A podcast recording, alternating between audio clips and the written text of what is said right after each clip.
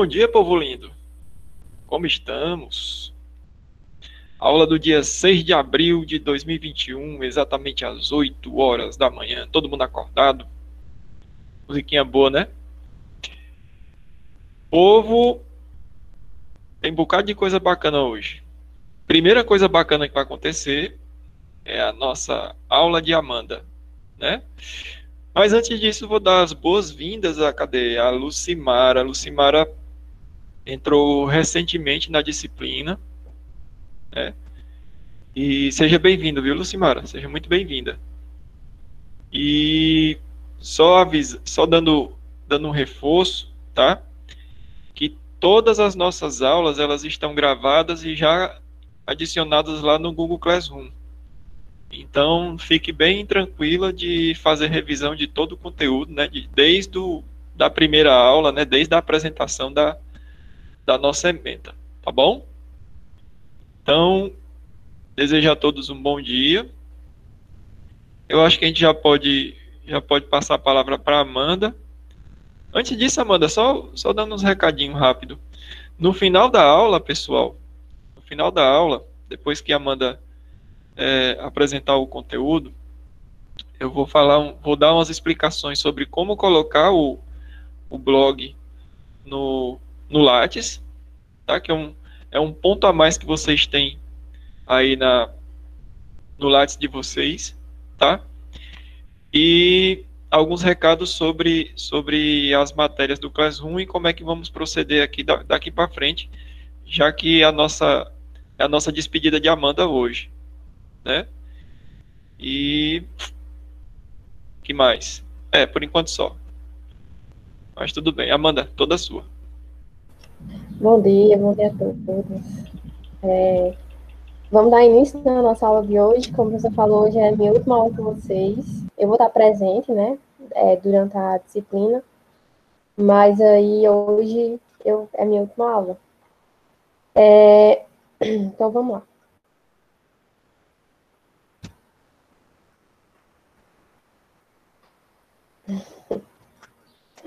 Olha, a Gabriela botou, não creio, Amanda. Pois é, Gabriela. que foi? Gabriela colocou aqui, não creio. Acho que eles vão sentir falta de mim, professor. Vão. Não vão, turma?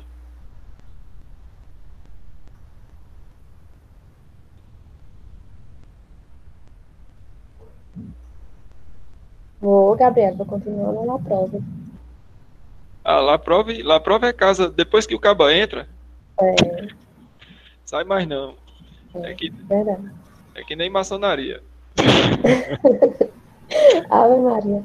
Entrou, não tem mais jeito, não. Fica, fica forever, para sempre. É, é verdade.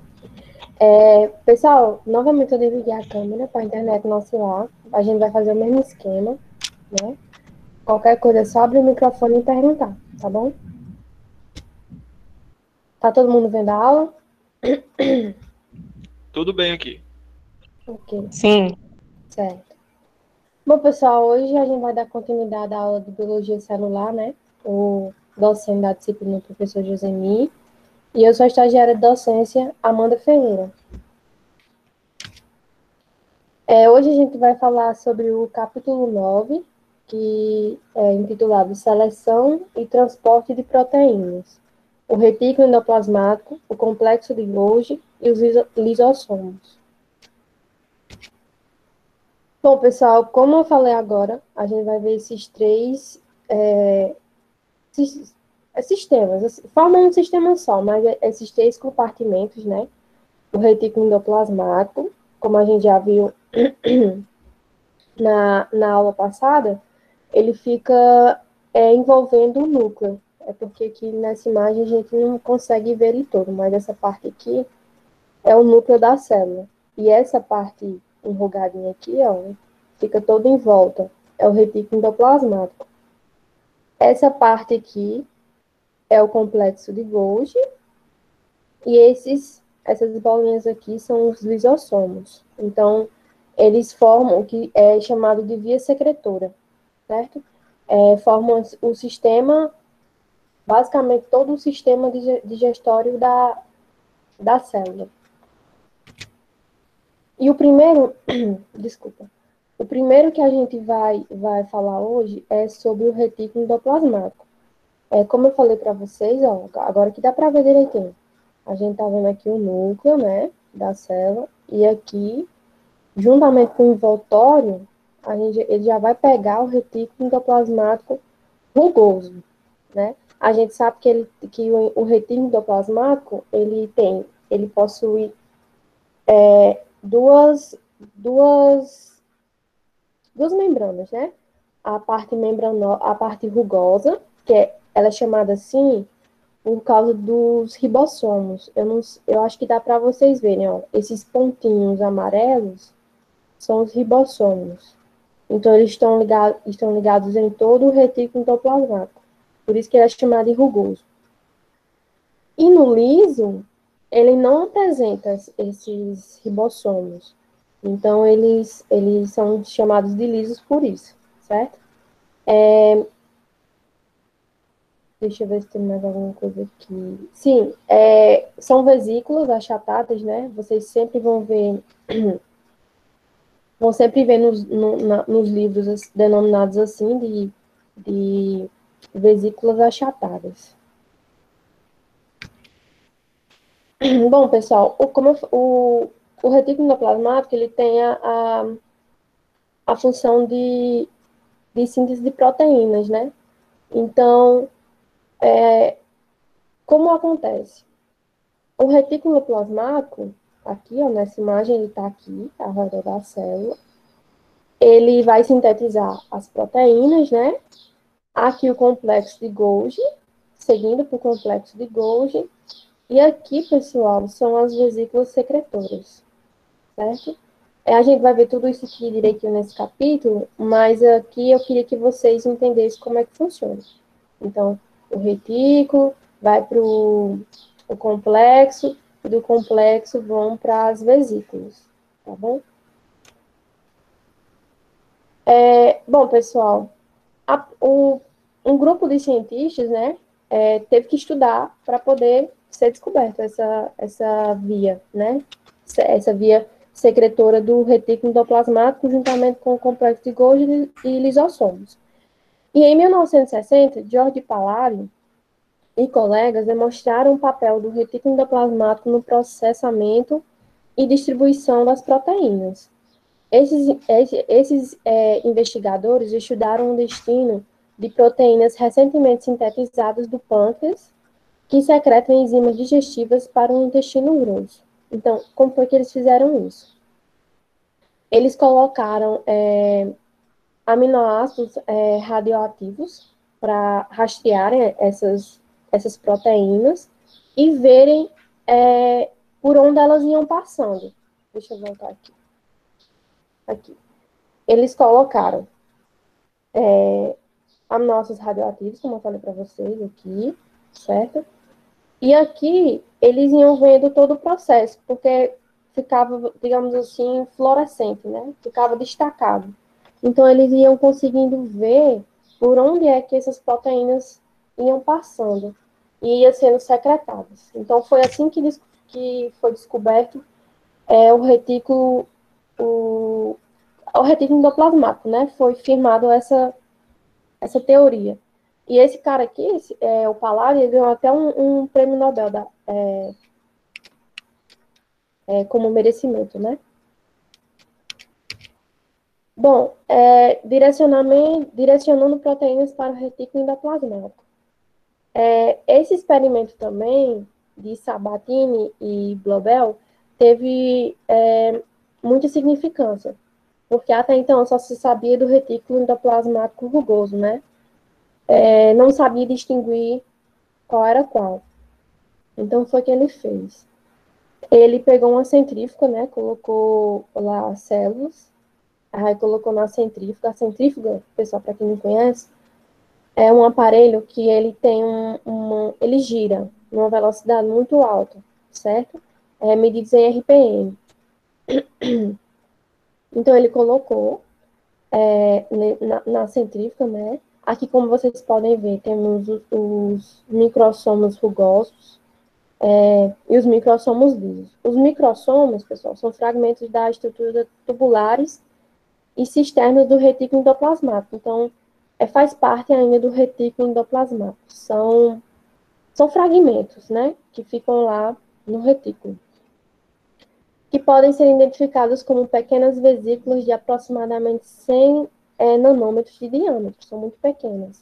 Então, ele colocou no, na centrífuga, né, e girou. No que, no que girou, partículas são separadas. E aí ele pôde ver, é, como resultado, microsomos lisos e microsomos rugosos. Então, aí foi o ponto-chave para se separar o retículo é, endoplasmático liso e rugoso, certo? Alguém tem alguma dúvida? Não? Aí tá de boa, por enquanto. Beleza. É, bom, como eu falei para vocês, o, o, retículo endoplasmático ele fica ligado à, à membrana da, do núcleo, né? Então, acontecem processos diretamente do retículo endoplasmático, do núcleo do retículo endoplasmático, e também pode acontecer de, de proteínas que estão no citossol serem ligadas ao retículo endoplasmático. É, nas células de mamíferos, a maioria das proteínas é transferida para dentro do retículo endoplasmático enquanto estão sendo traduzidas nos ribossomos ligados à membrana. Então, pessoal, é o que acontece. Aqui, como vocês podem ver, em vermelho, nesse círculo, a gente está vendo a, a, proteína, né, é, sendo é, sintetizada é, aqui no citossol, certo? Então, aqui, ela já vai é, para os seus é, respectivos lugares, como o núcleo, mitocôndria, peroxissomo, ela está livre no citosol, certo? Ela vai já é, sintetizada, né? Ela já vai traduzida aqui. Como vocês podem ver, ela está toda enroladinha. Já do quando o, a proteína vai para o retículo endoplasmático, ela, ela ainda vai em processo de, de, de tradução, certo? Vocês podem ver, ó, ela entra, ainda no seu processo. Ela não vai entrar é, sintetizada, não, ok? E daí ela vai para os seus destinos, que pode ser a membrana plasmática, vesícula secretora, endossomos, endossomos. Então, essa informação vai ser bem importante daqui para frente, porque a gente vai falar de vários processos que a, que a, o, a proteína faz para entrar dentro do, do retículo. É uma informação, pessoal, o retículo endoplasmático, a membrana dele é composta por o nosso conhecido fosfolipídio também, tá certo? Então, ó, aqui é como se a gente tivesse aquela bicamada, né, de fosfolipídio. Aqui dentro do, do, do, do retículo é chamado de lumen, certo? Aqui que vão acontecer as, as, as reações das proteínas, e vamos, vamos continuar, tá? Tem muita coisa lá pela frente. Bom, pessoal, é, para início, eu queria é, falar para vocês sobre, sobre como acontece a entrada né, da, da proteína. Na aula passada, é, eu falei sobre sequência sinal. Não sei se vocês lembram. Que eu falei que para é, alguma coisa entrar dentro do núcleo, ele tem que ter uma direção. Ele não vai ficar vagando no meio do nada sem saber para onde é que vai. Então, aqui para entrar nos ribossomos também nós temos a sequência sinal. A sequência sinal, que ela é formada por aminoácidos, né? Ela, ela que vai direcionar a, a proteína para onde ela tem que ir e o que é que ela tem que fazer. Então, vocês estão vendo aqui, essa aqui é a sequência sinal. E quando a proteína vai, vai sintetizando, né, quando ela vai, ela vai ficando enroladinha, a, ainda tem a presença da sequência sinal. Quando ela entra aqui, esse aqui é o microsomo, né, faz parte do, do retículo, é, quando ela vai entrando, essa, essa sequência, ela fica, opa, desculpa, ela fica acoplada aqui, ó, certo?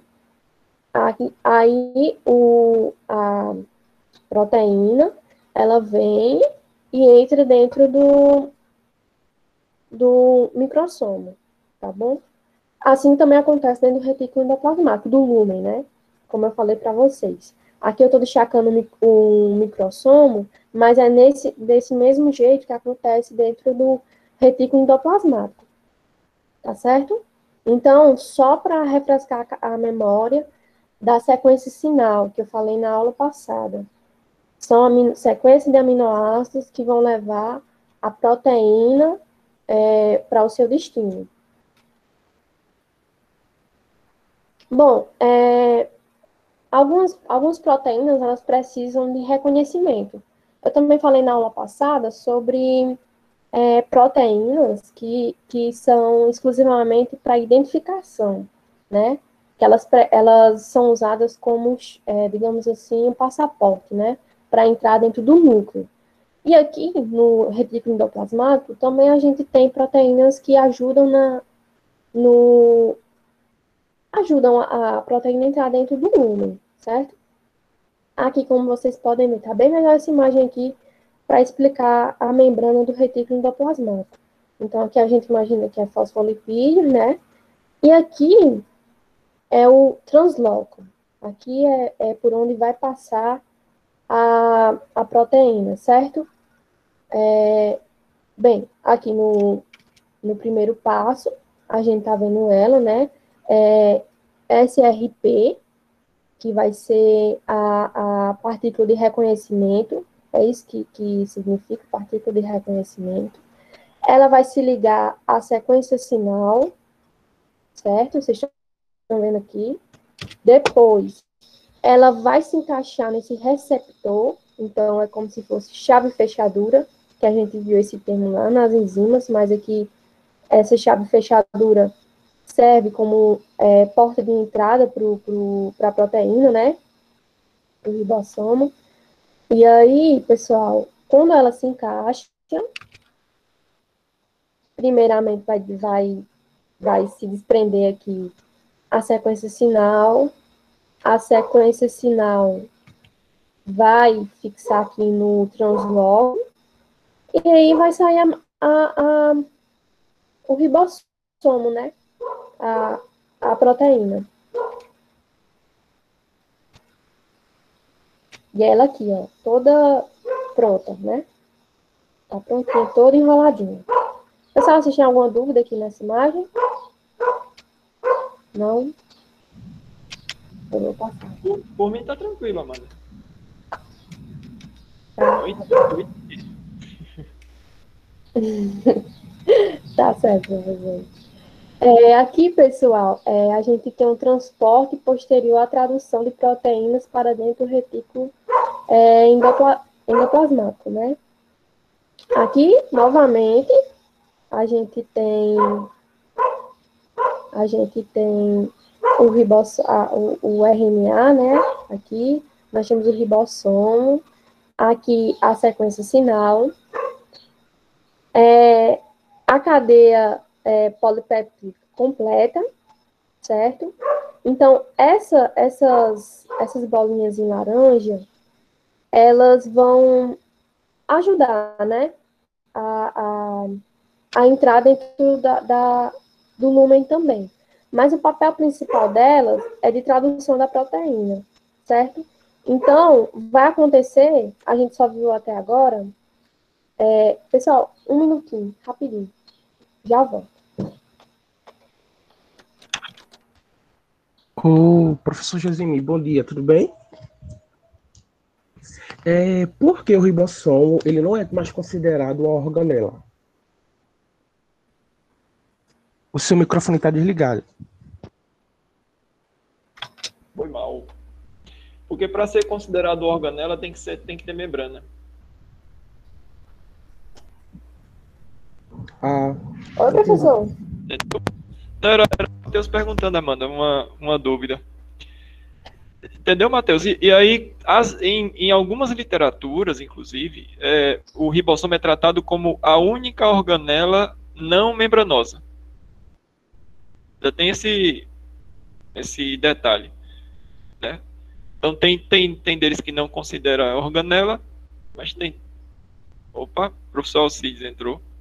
Tem deles que considera organela e tem deles que não considera, é, ou seja, a única organela não membranar da célula. Ainda tem esse, esse essa vírgula aí. Então o ribossomo, ele não tem o que mesmo que o senhor falou? Não membrana. tem. Isso. Membrana. Isso. Tá Ele é formado exclusivamente de proteína. Sim, sim, sim, sim. Beleza? Obrigado, professor. Nada. Pronto, Amanda. É, ah, tá, tá. É, sim, pessoal, continuando aqui. Até agora a gente viu que o ribossomo ele tem que estar tá, é, próximo aqui do transloco, né? E aqui não. Aqui vocês podem ver.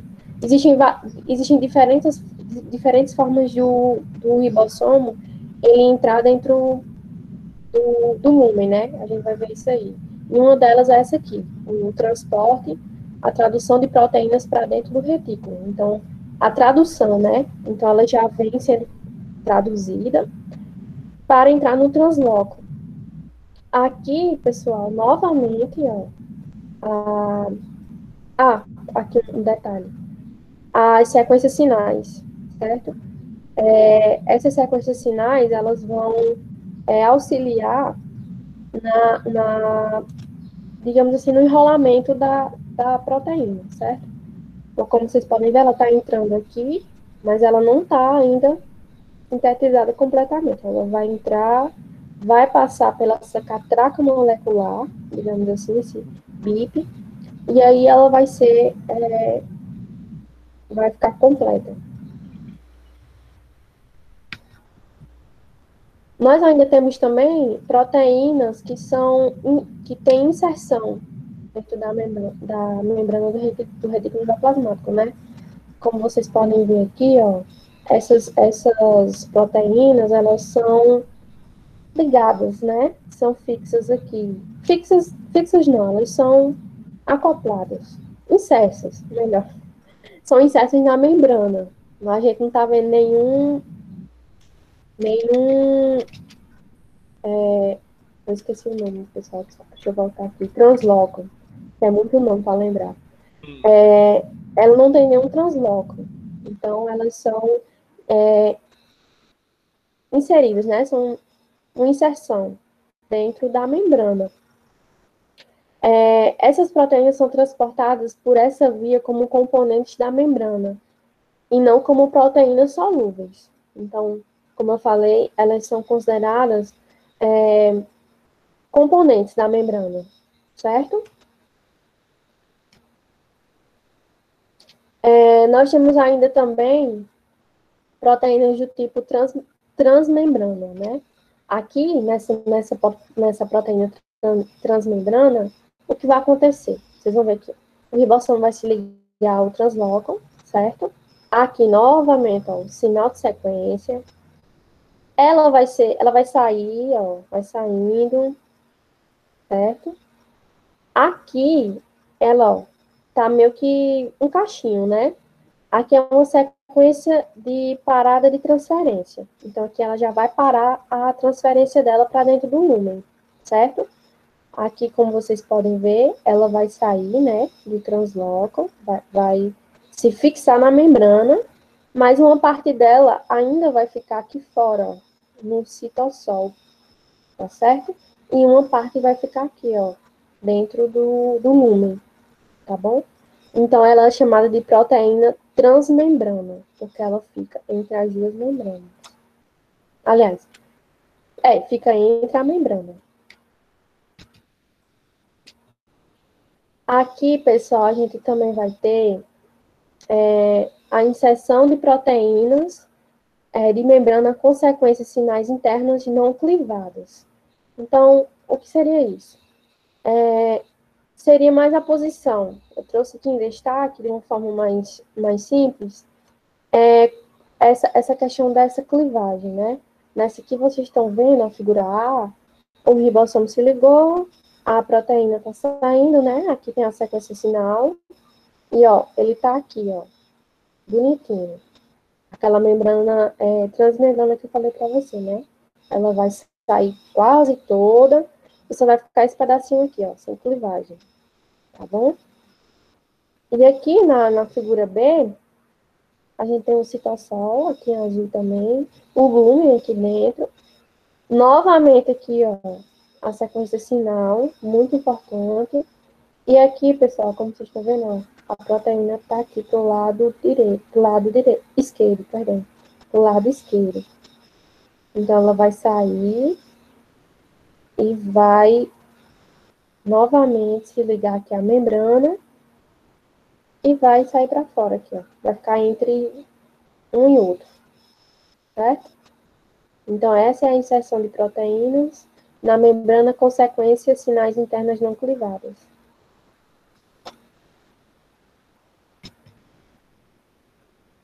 É, aqui a gente ainda tem também é, inserção de uma proteína que cruza a membrana várias vezes. Então, até agora a gente viu que só fica, fica, ficava, né? Uma, uma, uma inserção, né? Uma sequência sinal ligada. Ou então uma, uma sequência é, de parada de transferência. Nunca ficava as duas, então agora a gente vai ver as duas. Acontece aquele processo que eu expliquei, a, a sequência sinal vai se ligar ao SRP, né? O SRP vai se ligar ao receptor dela, a chave de fechadura que eu falei para vocês. O, a proteína vai entrar, ela vai fazer aquela mesma, mesma mesmo processo, né? Vai se ligar aqui ao, translocam, é, vai entrar uma parte, e, e agora a sequência de parada, ela vai ser produzida, ela vai acontecer vai, com consequência, vai haver duas, é, duas, duas proteínas cruzando a membrana. Então, é assim que funciona, pessoal. Aqui ela vai sair, ó. Ela sai. E aí ela se prende aqui, ó, na, na membrana. Então, a gente vai ter duas, duas, duas proteínas ligadas à membrana, certo? Então, como vocês podem ver, é, são as formas, a gente está vendo até agora as formas de ligação dos, da, da, do ribossomo ao retículo endoplasmático, né? Como, como é que ela vai entrar? Aqui, pessoal, outra forma é o dobramento de proteínas e processamento do retículo endoplasmático.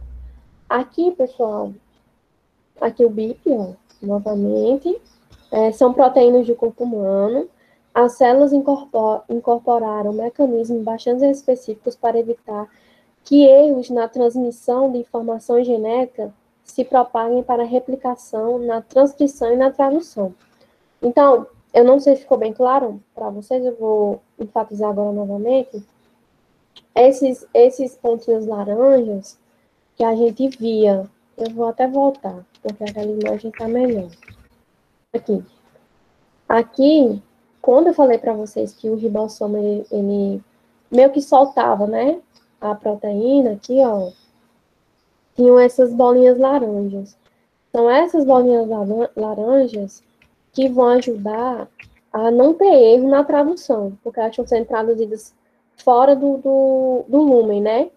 Então, para não ter erro na hora dessa tradução, esse BIP, ele é enroladinho na, na proteína tá certo? Então, ele entra aqui, aí ele fica ligado na, na, no, na proteína, aqui a, a sequência sinal fica na, no, na parede do... Deu um branco de novo nome desse, desse aqui. Fica ligado aqui na parede e ela é traduzida, né? Ela é traduzida para dentro do lumen sem nenhum erro. Né? Esse erro, como a gente já viu também, pode causar é, sérios problemas na, na, para a gente, né? O mínimo erro é, é, fatal, assim, pode ser fatal. Então, é muito importante a presença do BIP é, na, nessa tradução, para que nada dê errado. Aqui, pessoal, é, também podem entrar proteínas que tenham que são glicolipídios, né? Então, glico a gente sabe de açúcar, lipídios de, de é, gorduras. Então, como é que acontece quando entra uma proteína desse, desse tipo? Aqui, nós temos a haste, eu, eu, deixa eu só confirmar, pessoal, porque eu, eu não decorei o nome dela. Mas aí nós temos essa, essa proteína, a as, asparigina. Essa aqui, que está em as, asne, né? Essa aspa, asparigina, ela vai ser muito importante nesse processo. Por quê?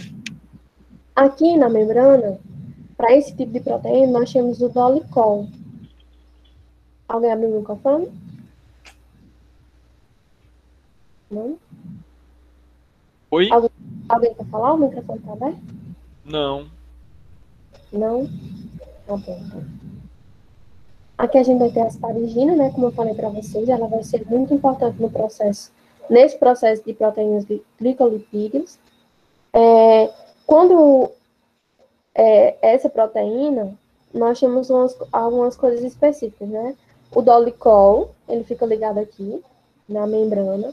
E no dolicol ficam ligados, ó, fósforo, aqui N-acetilglicosamina, aqui, a manose aqui e a glicose aqui. Então, seguindo os processos, o oligosacarídeo é transferido de, uma, de um suporte líquido de dolicol para cadeias polipeptídicas durante seu transporte através da membrana do retículo endoplasmático. Então, eles estavam aqui, né? E a asparigina aqui. O que foi que aconteceu? Ele se, ele se desligou é, da, do, das ligações aqui com fósforo e se ligou a asparigina, certo? É, e o processo acontecendo, ó, o ribossomo saindo do. A, aliás, a proteína saindo do, do ribossomo, certo? Aqui, pessoal, é, é, três resíduos de glicose são removidos por duas enzimas. Então, a gente sabe que o, o para acontecer os processos dentro da célula, é, existem, é, a célula exige, né, é, algumas coisas. E nesse caso aqui, foram retirados, aqui, esses três, três resíduos de glicose. Então, agora ele só possui a, o N-acetilglicosamina e a manose, certo? E, a, e como eu falei para vocês, a proteína continua saindo. Aqui, pessoal, já no processo final, é, é, uma maltose, uma manose é removida, certo? Então, é, é, como vocês podem ver, a proteína já está quase saindo do, do ribossomo e a, a manose foi removida. Então, esse aqui é o processo de glicolização de proteínas, certo? É assim que a, os glicolipídios é, passam pela, pela membrana do retículo endoplasmático, tá certo? Alguma dúvida, pessoal? Ô, Amanda. Oi. Aí fala, três resíduos de glicose são removidos por duas enzimas. São duas desse ASN ou são duas enzimas diferentes? Quem tá falando? Luan. Oi, Luan. Luan, é, repita essa pergunta, por favor. Oi? Repita aí sua pergunta, por favor. Ó, aqui no meio, onde tem essas três bolinhas, esses três bolas de glicose marcadas, tem esse no lado. Três resíduos de glicose são removidos por duas enzimas. É. Essas enzimas são duas de uma só ou são duas diferentes? São duas du diferentes. Duas diferentes? É, Mas tem cada, alguma, alguma. Cada é, etapa. Cada etapa dessa, Luan, é, existe. É, cada etapa dessa é uma enzima diferente. Imagine aí a quantidade de enzimas que são necessárias para realizar um único processo dentro da célula. Porque existe um princípio na atividade enzimática chamado de chave fechadura, que é o quê? É que para cada fechadura existe uma chave única, né? Isso a gente sabe aí da, da nossa, das nossas portas de casa. E no caso para a enzima é a mesma coisa. Para cada função, para cada atividade dentro da célula existe uma única, uma, um tipo de enzima específica para ela. Então nesse caso, nesse caso, quando ele informa que são duas enzimas envolvidas, é porque para a remoção desse resíduo, desse resíduo de oligosacarídeo, faz-se necessário dois tipos diferentes de, de enzima. E quando a gente olha esse, olha esse, esse emaranhado todo, né, de, de, de, de estratégias metabólicas, acreditem se quiser, mas a gente só está olhando a vírgula da frase toda. É um, é um, isso aí é um resumo do que efetivamente está acontecendo. Entendi. Obrigado. Obrigada, professor, pela, pela explicação. É, pessoal, vocês têm mais alguma dúvida aqui na, na localização? Não? Vamos passar. Bom, pessoal, trouxe outra informação aqui para vocês. É, recentes estudos demonstram que a formação de proteínas mal dobradas e, dobra, e desdobradas tem impactos revelantes na incidência de diversas patologias, tais como diabetes, inflamação e doenças neuro, neurodegenerativas, a exemplo da Alzheimer, da doença de Parkinson e doença bipolar, conhecidas também como doenças conformacionais. Então, pessoal, é, é muito importante todos esses, que esses processos aconteçam é, de forma segura, né? A, a, como eu falei para vocês, a célula tem muitos mecanismos de, de inteligência, né? Porque fazer todos esses processos é, como o, o BIP mesmo que eu falei para vocês, ele está ali só para garantir que não vai haver erro, é, são muito importantes, né? A gente saber de tudo isso. Então, vamos continuar. É, pessoal, é, a gente falou até agora sobre o retículo endoplasmático rugoso. É, agora a gente vai entrar no retículo endoplasmático liso. Vocês têm alguma dúvida sobre o retículo endoplasmático rugoso? Não. É, eu sei que foram muitos processos, mas se ficou alguma dúvida, vocês podem falar. Não, tranquilo? Então, então... Eu não, tá tudo de boa. Tá certo. Então, pessoal, agora a gente vai falar sobre o retículo endoplasmático liso e a síntese de lipídios, né? A gente, na primeira aula, foi? Foi na primeira aula, a gente falou sobre as organelas, né? E nas, dentro das organelas, a gente falou, destacou, é, vocês me ajudaram muito é, a falar sobre o, o, a função né, de cada organela. Então, o retículo endoplasmático rugoso ele tem a função de síntese de proteína, e o retículo endoplasmático liso tem a função de síntese de lipídios. Tá certo? É, é visualmente, só para ver se vocês estão prestando atenção mesmo. Qual a diferença assim, visual do retículo endoplasmático rugoso e do liso? O que é que um tem que o outro não tem? O liso ele não consegue sintetizar as proteínas? É, Matheus também. Mas assim, a diferença nítida, visual, assim que você olha, você diz, esse aqui é o rugoso, esse aqui é o liso. São esporos, aqueles, aqueles esporos assim? Que São... um tem, outro não tem? É, e o nome desses porinhos que você tá falando é qual, você sabe? Ah, eu me esqueci agora. E aí, pessoal, vamos ajudar aí, Matheus? É bem isso mesmo. Só falta um nomezinho da, dessas, dessas partículas aí que diferenciam. Ei, estão tudo ruim, pessoal. Bom dia. São os ribossomos, você falou? É isso aí, Anais. É os ribossomos. Os ribossomos. Yeah. Obrigada. Os ribossomos são as partículas que diferenciam, né? O retículo rugoso do liso. Eu vou voltar aqui rapidinho. Anaílson e Matheus merecem um pix, hein, Amanda? Só se fosse eu, viu? Que eu não tô. Meus pix não estão assim, não. Viu? Oh. Todos merecemos. Oh, aqui. Vamos só para refrescar a cabeça aqui do retículo endoplasmático rugoso e do liso. É, como o Matheus falou, ele possui essas, essas, essas, essas granulozinhas, né, esses porinhos, mas o nome não é poro, o nome é ribossomo. Então, esse é o que diferencia, assim, visualmente e, e, e morfologicamente também o, o, rugoso do liso. Então, aqui, ó, ele tá bem presente, é porque essa imagem aqui, essa aqui tá melhor. Pronto. Ah, mas essa aqui não tá destacando. Vamos voltar para essa mesmo. É, esses pontinhos, vocês estão vendo? São ribossomos. Então, ele é repleto de ribossomos. E no liso a gente não, não encontra, tá bom?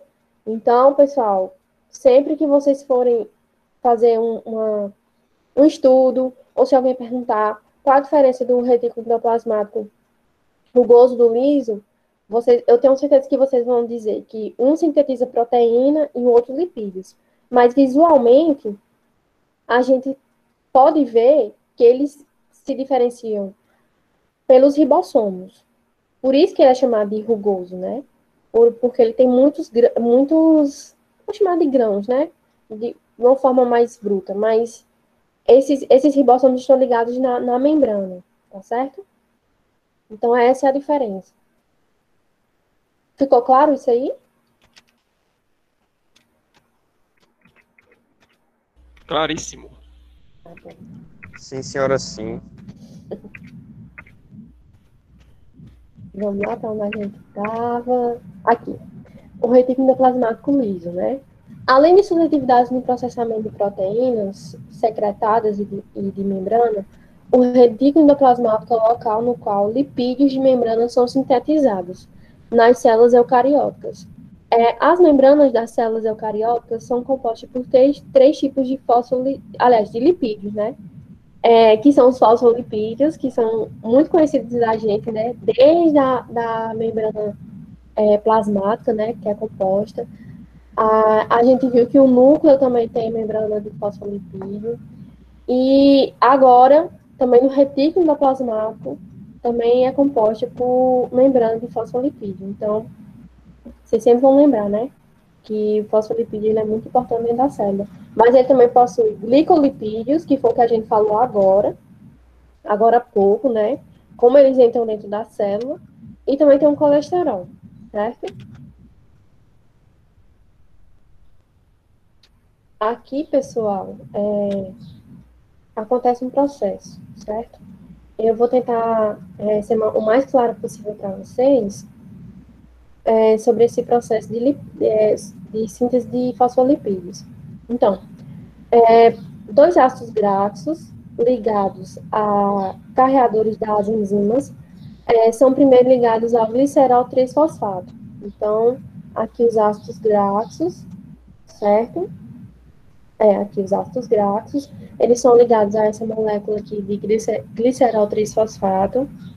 É, depois, perdão, pessoal, os ácidos graxos estão aqui em cima. Aqui, pronto eles são ligados a, a essas coenzimas, coenzimas A, certo? Aí, é, eles são inseridos aqui na, na membrana. Como a gente sabe, a membrana plasmática, aliás, a membrana de fosfolipídios, ela é composta por uma molécula hidrofóbica e hidrolítica, né? Uma fica é, em contato com o meio aquoso, né? E outra não. Outra fica aqui. Então, ele vai entrar, o, o lipídio.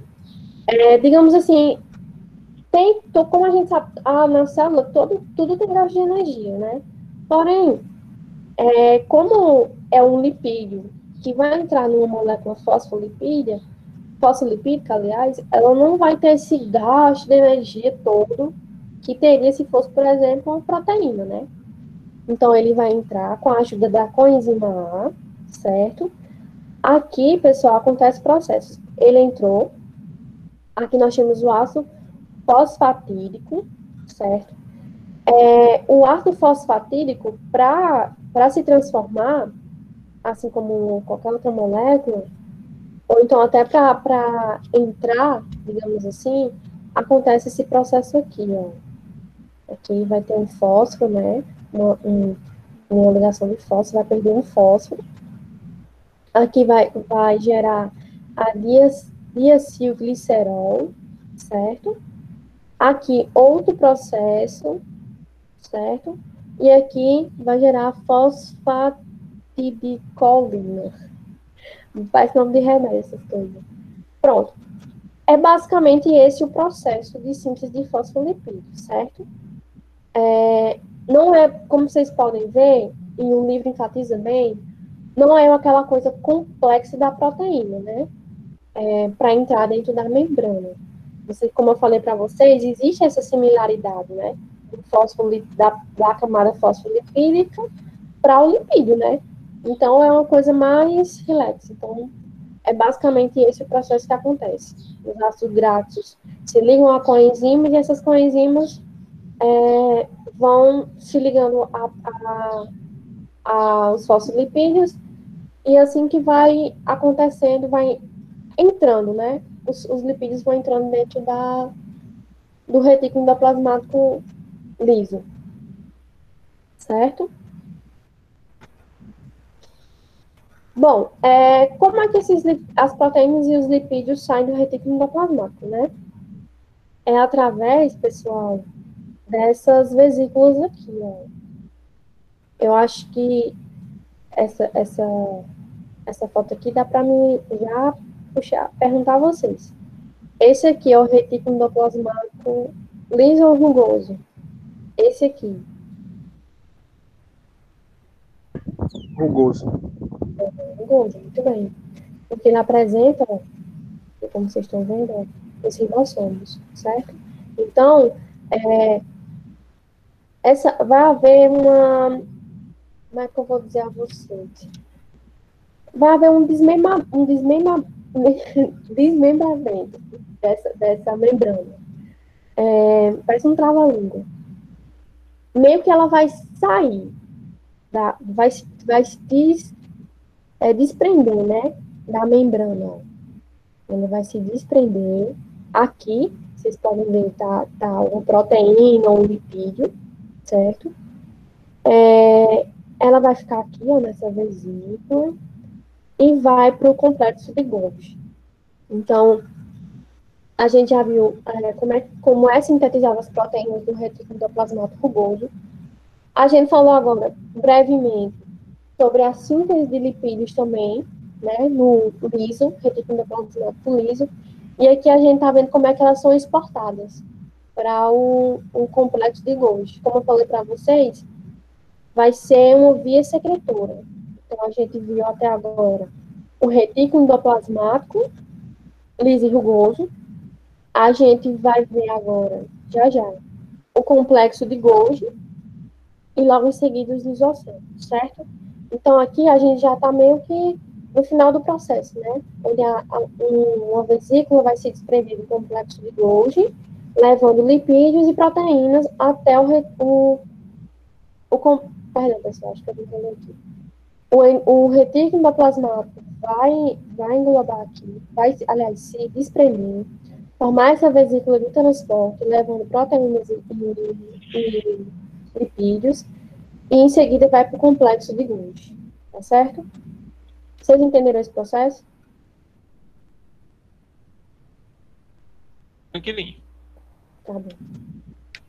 Então, é, a gente agora vai partir para o complexo de Golgi. Só para dar uma, uma, breve revisão, a gente viu é, nesse, nessa via secretora, né?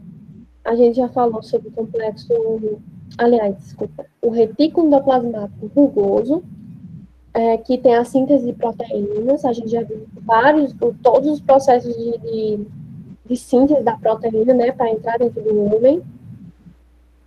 A gente viu agora é, o retículo endoplasmático liso, né, que ele tem a função de síntese de lipídios, de, de lipídios e a gente viu esse, é, brevemente esse processo, por não ser um processo tão complexo como as proteínas. A gente acabou de falar sobre o envio dessas, desses produtos, proteínas e lipídios, é, através de, dessas vesículas. E agora a gente vai falar sobre o complexo de Golgi, certo? Vou algo aqui. Então, pessoal, O complexo de Golgi, o aparelho de Golgi, funciona como uma fábrica na qual as proteínas recebidas do, do retículo endoplasmático é, são adicionalmente processadas e separadas para que sejam transportadas para seus destinos. Quais destinos? Endossomos, lisossomos, membrana plasmática ou a secreção.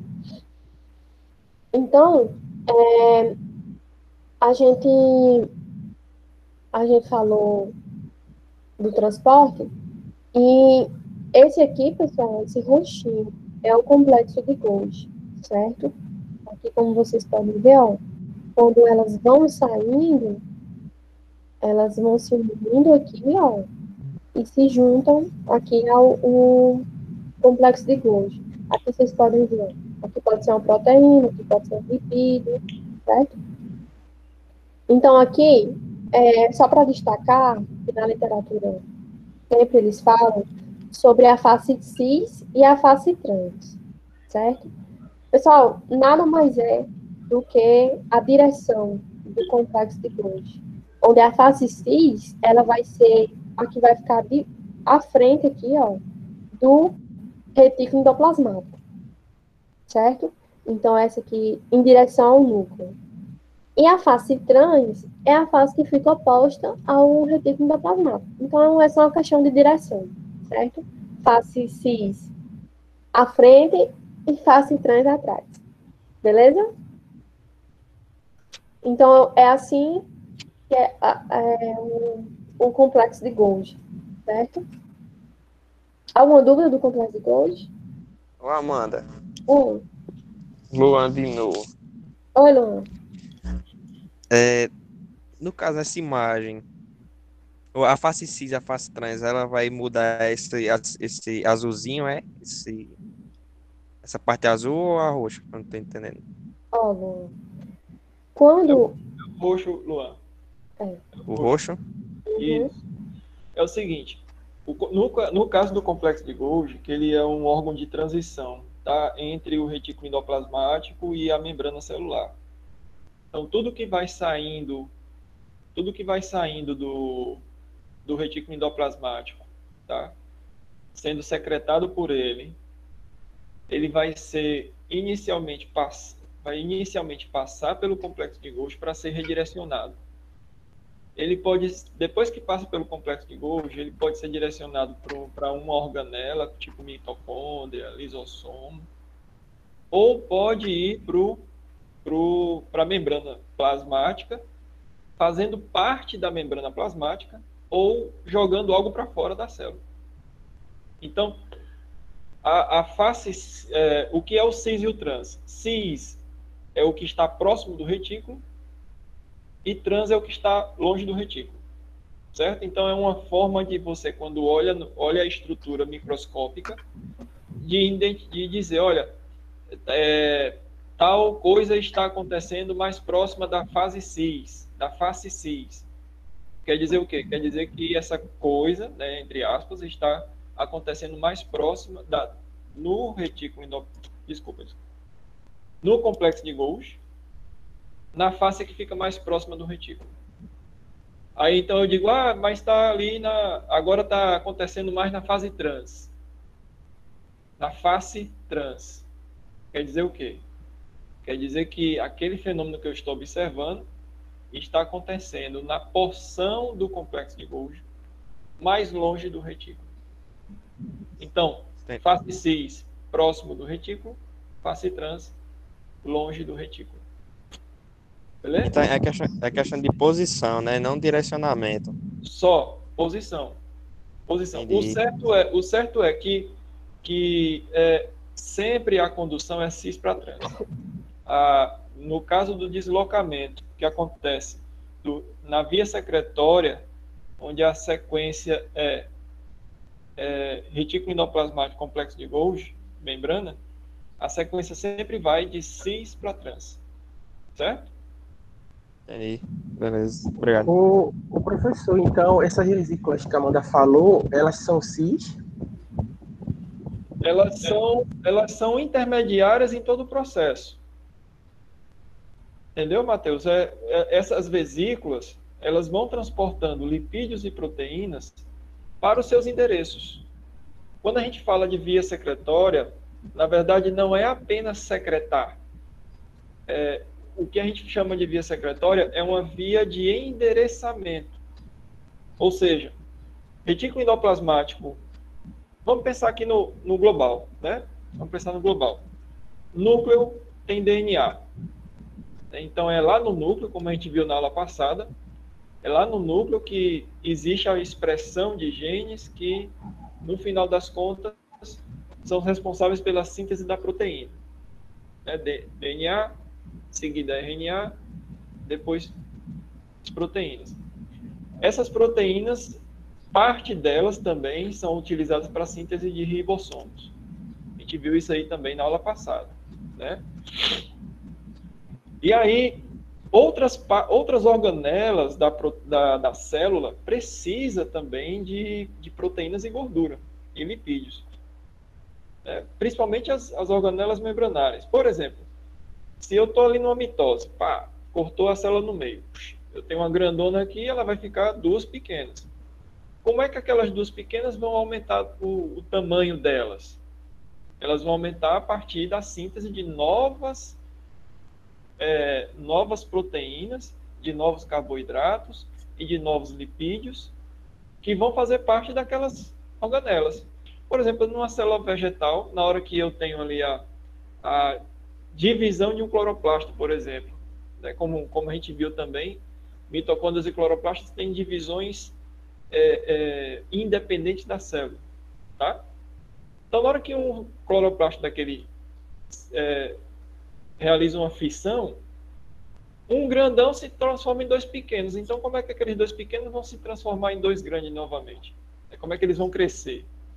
Eles vão crescer a partir da inclusão, né, da injeção né, do, da, de enfiar lá dentro mesmo o, o lipídio e a proteína.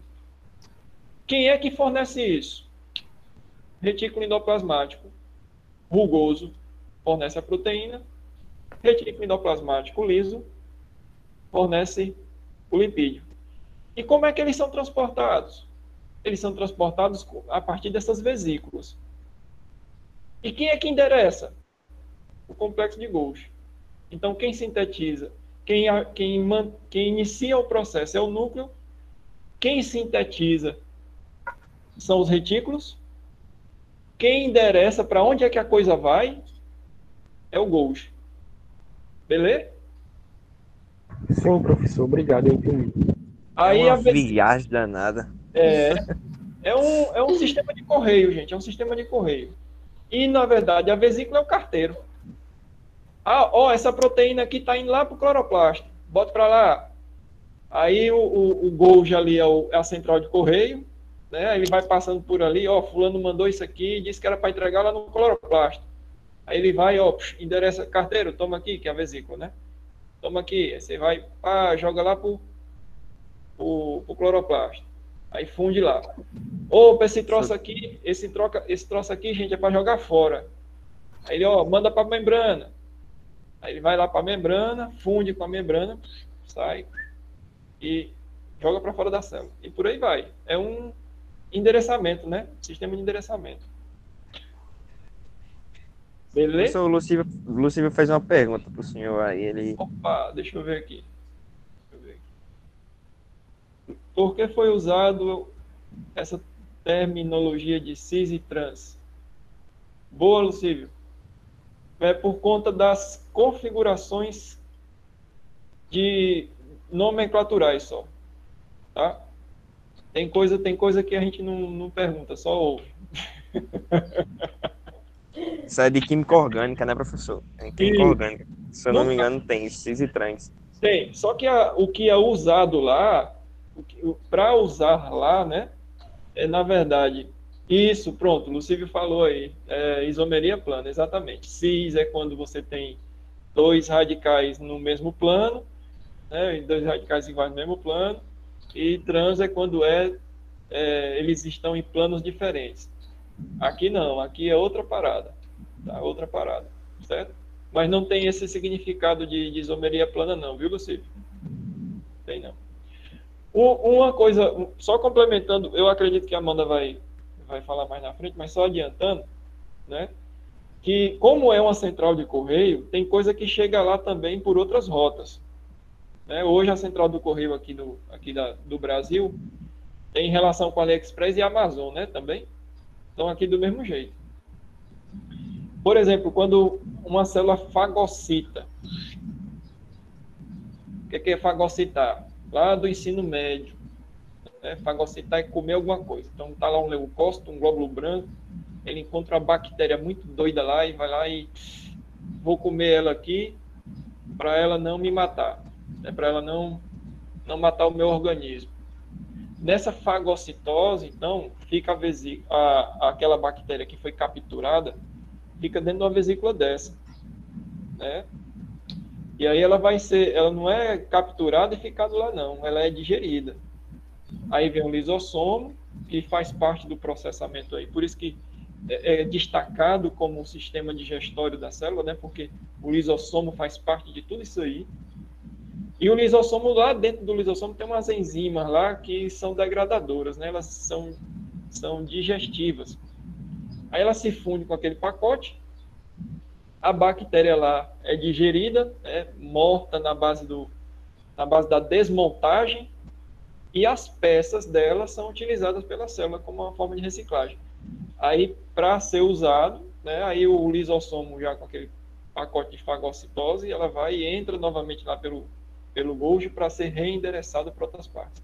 Então, é um correio danado aí, viu, gente? Correio danado. Beleza? Tem uns videozinhos que depois eu vou mostrar aqui, ó. Aqui. Pronto, Amanda. Pronto.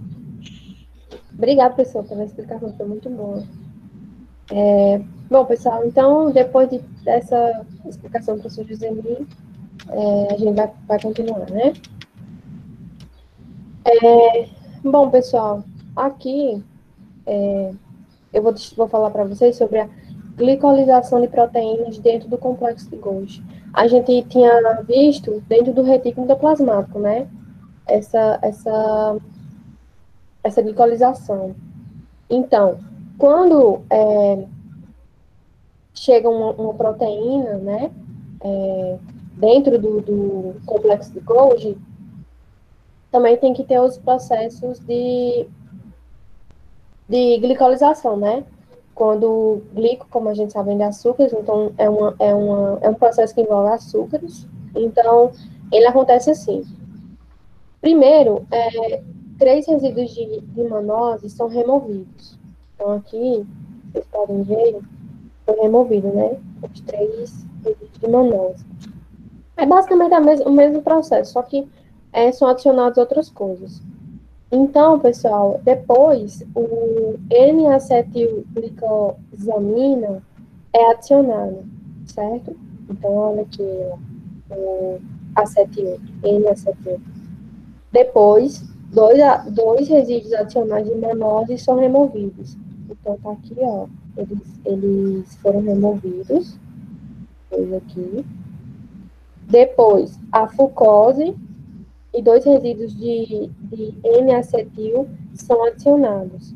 Então, olha aqui, foi adicionado dois resíduos aqui embaixo do N-acetil e um e foi adicionado aqui a fucose, certo? Esse vidrinho aqui. Em seguida, três resíduos de, de galactose são adicionados. Então, Oi, professor. Rapidinho, rapidinho. Só aproveitando a, a, a, linha de raciocínio aí em relação ao complexo de Golgi e tocando exatamente no que você está falando. Esse, toda essa manipulação, gente, de carboidrato, né, desses oligo, tira um, bota outro, isso aí é, é, é enrolado que só. Só que é uma forma, é, é a forma que o, que o complexo de Golgi tem de endereçar. Tá? É, é assim que ele endereça. Então, essa combinação primeira aqui vai para um determinado canto. Quando ele adiciona essa bolota verde, está indo para outro canto. Quando ele adiciona essa bolota amarela, é outro endereço. E assim vai. Então, ele vai configurando, ele vai configurando esses, esses carboidratos nessas cadeias oligosacarídicas. E essa configuração aí é que vai determinar o destino daquele material. Entendeu? É, o, é como se fosse o, endere, o, o endereçamento, é a forma que ele tem de, de, de dizer para todo o restante da célula para onde é que aquela coisa está indo. Beleza? Beleza. Muito bom, professor. Obrigada. É, então, pessoal, aqui, como processo, três registros de ácido cialícico, cial, ciálico são adicionados. Então, esse processo aqui acontece do complexo justamente o professor falou, é o endereçamento, né? E onde ele vai enviar. Bom, é, depois, pessoal, que a gente já viu é, como o complexo Golgi funciona, é, como acontece o envio né, do, dos produtos, a gente vai ver a distribuição de proteínas e exportação do complexo de Golgi certo? É, o que seria isso? Aqui, vocês estão vendo, ó, cadê a seta? Tá. Que o complexo de Golgi aconteceu a mesma coisa que aconteceu no Repico. Ele teve essa invaginação, não, ele teve essa é, diferenciação também não. Ele separou, certo? Como no retículo endoplasmático, formou essa vesícula. Essa vesícula, assim como essa, assim como essa, elas estão, é, contêm é, proteínas ou lipídios, ou, são produtos, né, que, que vêm do retículo endoplasmático. E são, e são é, endereçadas. Então, esse, esse verdinho aqui, por exemplo, ele é uma secreção regulada. Então, ela vem, passa pela membrana e secreta para fora da célula. Essa aqui, secreção construtiva.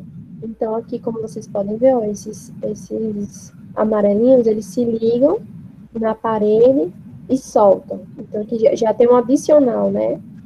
Aqui tem o, o endossomo, que vai formar o lisossomo, certo? Então, acontecem esses processos. Esses, essas são a distribuição é, das proteínas, né? Então, é assim que acontece quando sai do complexo de Golgi essas, esses produtos, eles são direcionados, cada um para uma coisa, certo? E aqui, esse lisossomo, a gente vai falar dele já já, ele tem uma função muito importante dentro da célula, e ele está dentro da via secretora, né? É, lá na figura inicial, a gente falou dele também. Então, aqui, pessoal, só para destacar para vocês, ó, como acontece, as proteínas do lumen da membrana, nas cores vermelhas e cinzas, que serão transportadas com carga em uma vesícula, essa vesícula aqui, essa aí, são separadas por outras proteínas e reunidas no interior de um, de um broto vesicular.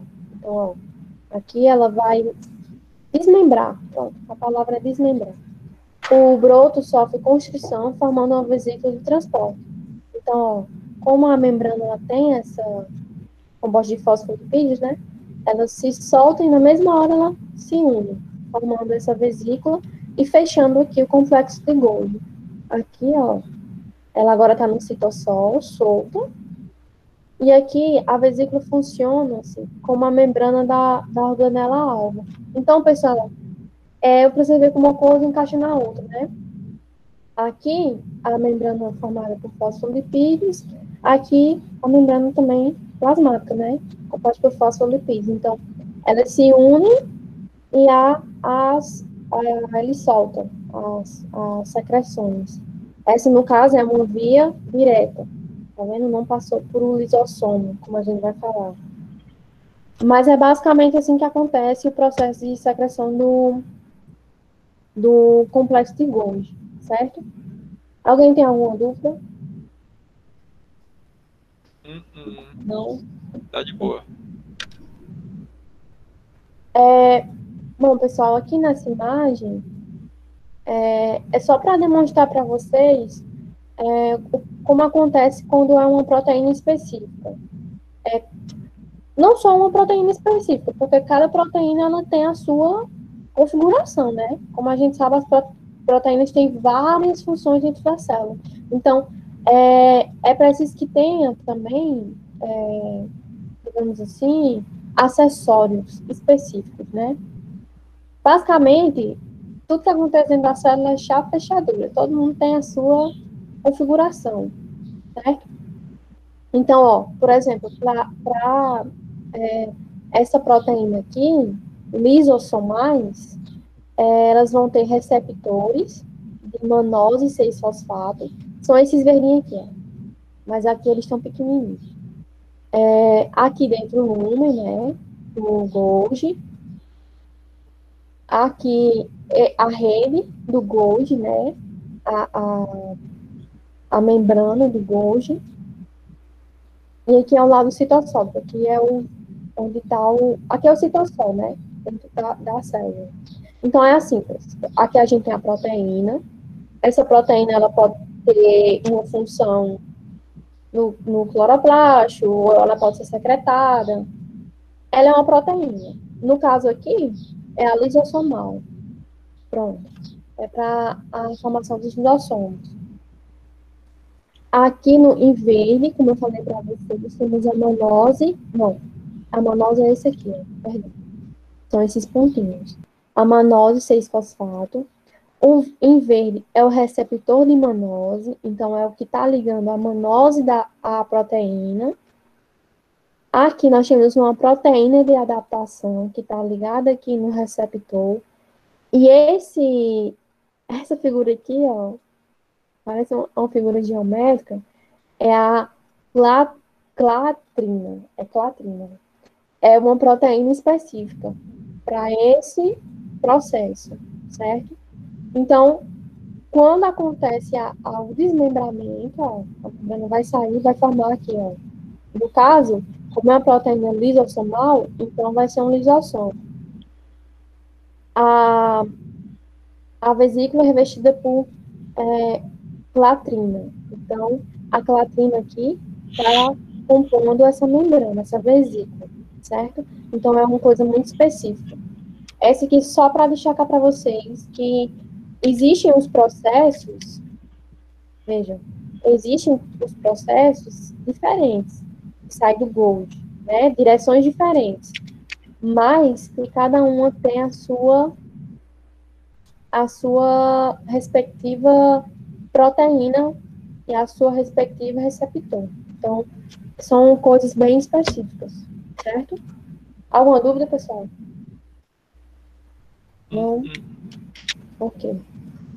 Bom, agora a gente vai falar sobre os lisossomos, certo?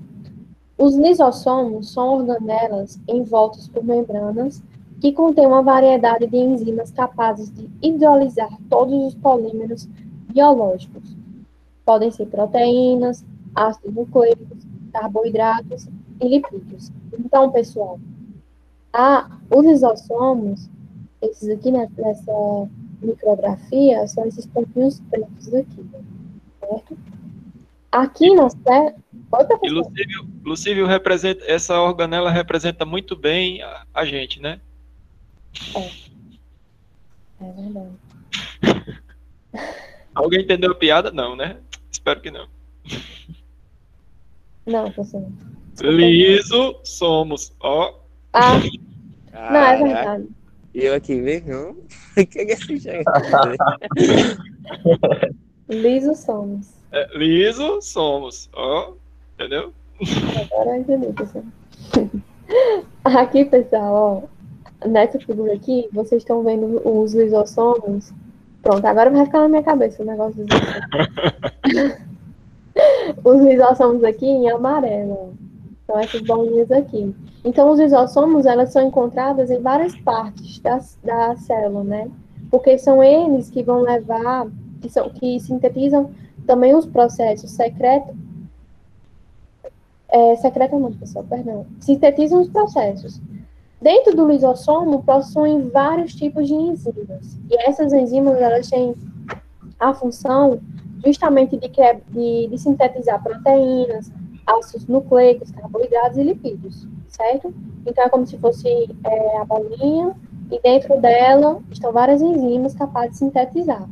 Então, Posso quando... dar uma contribuição, Amanda? Rapidinho. Pode, é, é, gente, é só em relação à origem da palavra.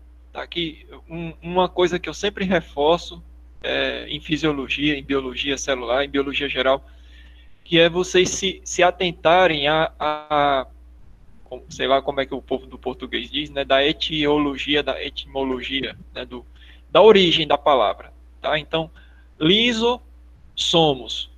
Esse somos aí é, trata de corpúsculos, tá? De corpos dentro da célula. Então, eu tenho fagossomo, leucossomo, é, cromossomo, tem, tem um bocado de somo dentro da célula, tá? Então são corpúsculos que são observáveis. E o lise, esse liso, vem de lise. Lise significa degradação. Lisar alguma coisa quer dizer degradar, né? Você deixar o cabo liso, você está degradando ele. Então é lisar quer dizer isso, é degradar, né? Nesse caso, nesse caso aí é um corpúsculo que tem dentro dele coisas que facilitam a lise.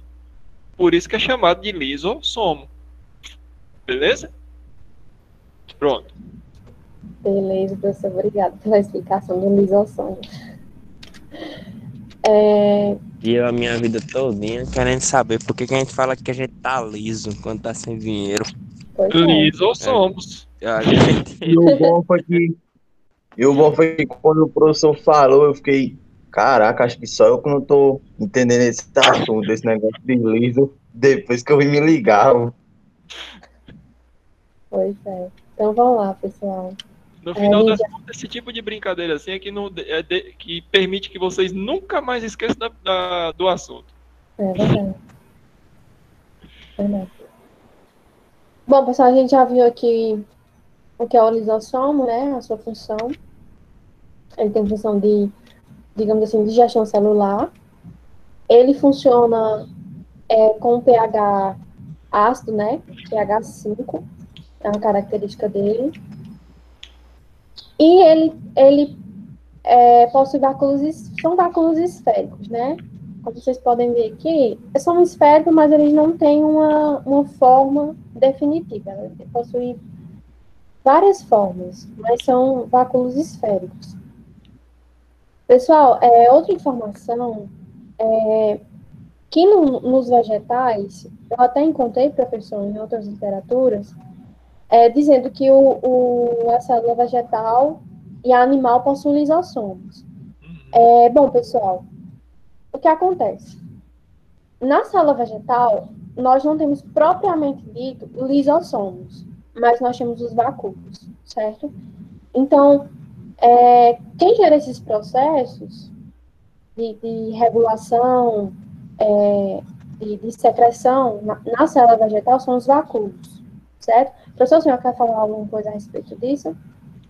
É, é bem isso aí mesmo, Amanda. Ah, no caso do, da célula vegetal, eu tenho, eu tenho tudo isso traduzido em vacúolos, né? grandes ou pequenos. Eles são sistemas de acúmulo, são sistemas de, de degradação, eles servem, eles servem para armazenagem, então é, é, é, bem diversificado. Sendo que algumas espécies, algumas espécies têm sim lisossomo, no sentido especialmente de, de, de degradar material que vem chegando, tá? Algumas, não, não são todas. É, é um, um, uma organela que tem uma, uma especificidade similar aos centríolos. Tá? Centríolos são outro tipo de organela que também não é toda a célula vegetal que tem. Tá? Não é toda a célula vegetal que tem. Um detalhe, eu não lembro se eu falei para vocês de existem regras e exceções, eu não lembro. Mas eu vou procurar aqui um negócio para depois mostrar para vocês. Tá certo. Então, pessoal, é basicamente isso. Então, é, como eu falei para vocês, vocês vão ter pegar literaturas que vão falar que tem isossomos e vão pegar literaturas que vão dizer que não tem.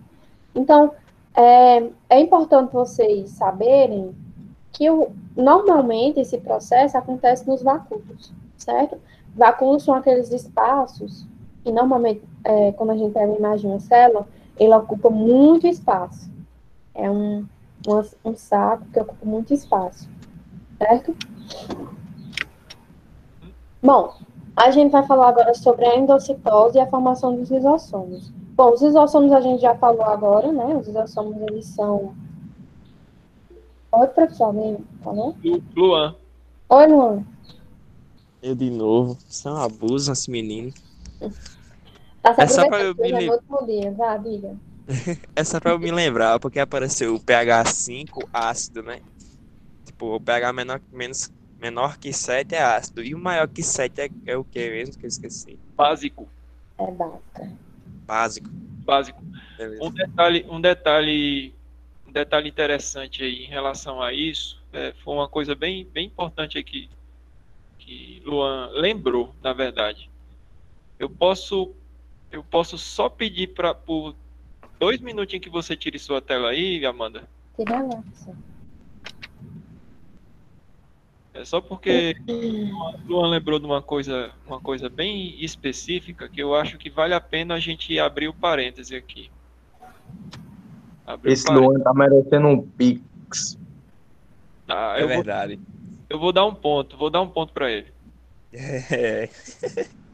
Vou dar um ponto.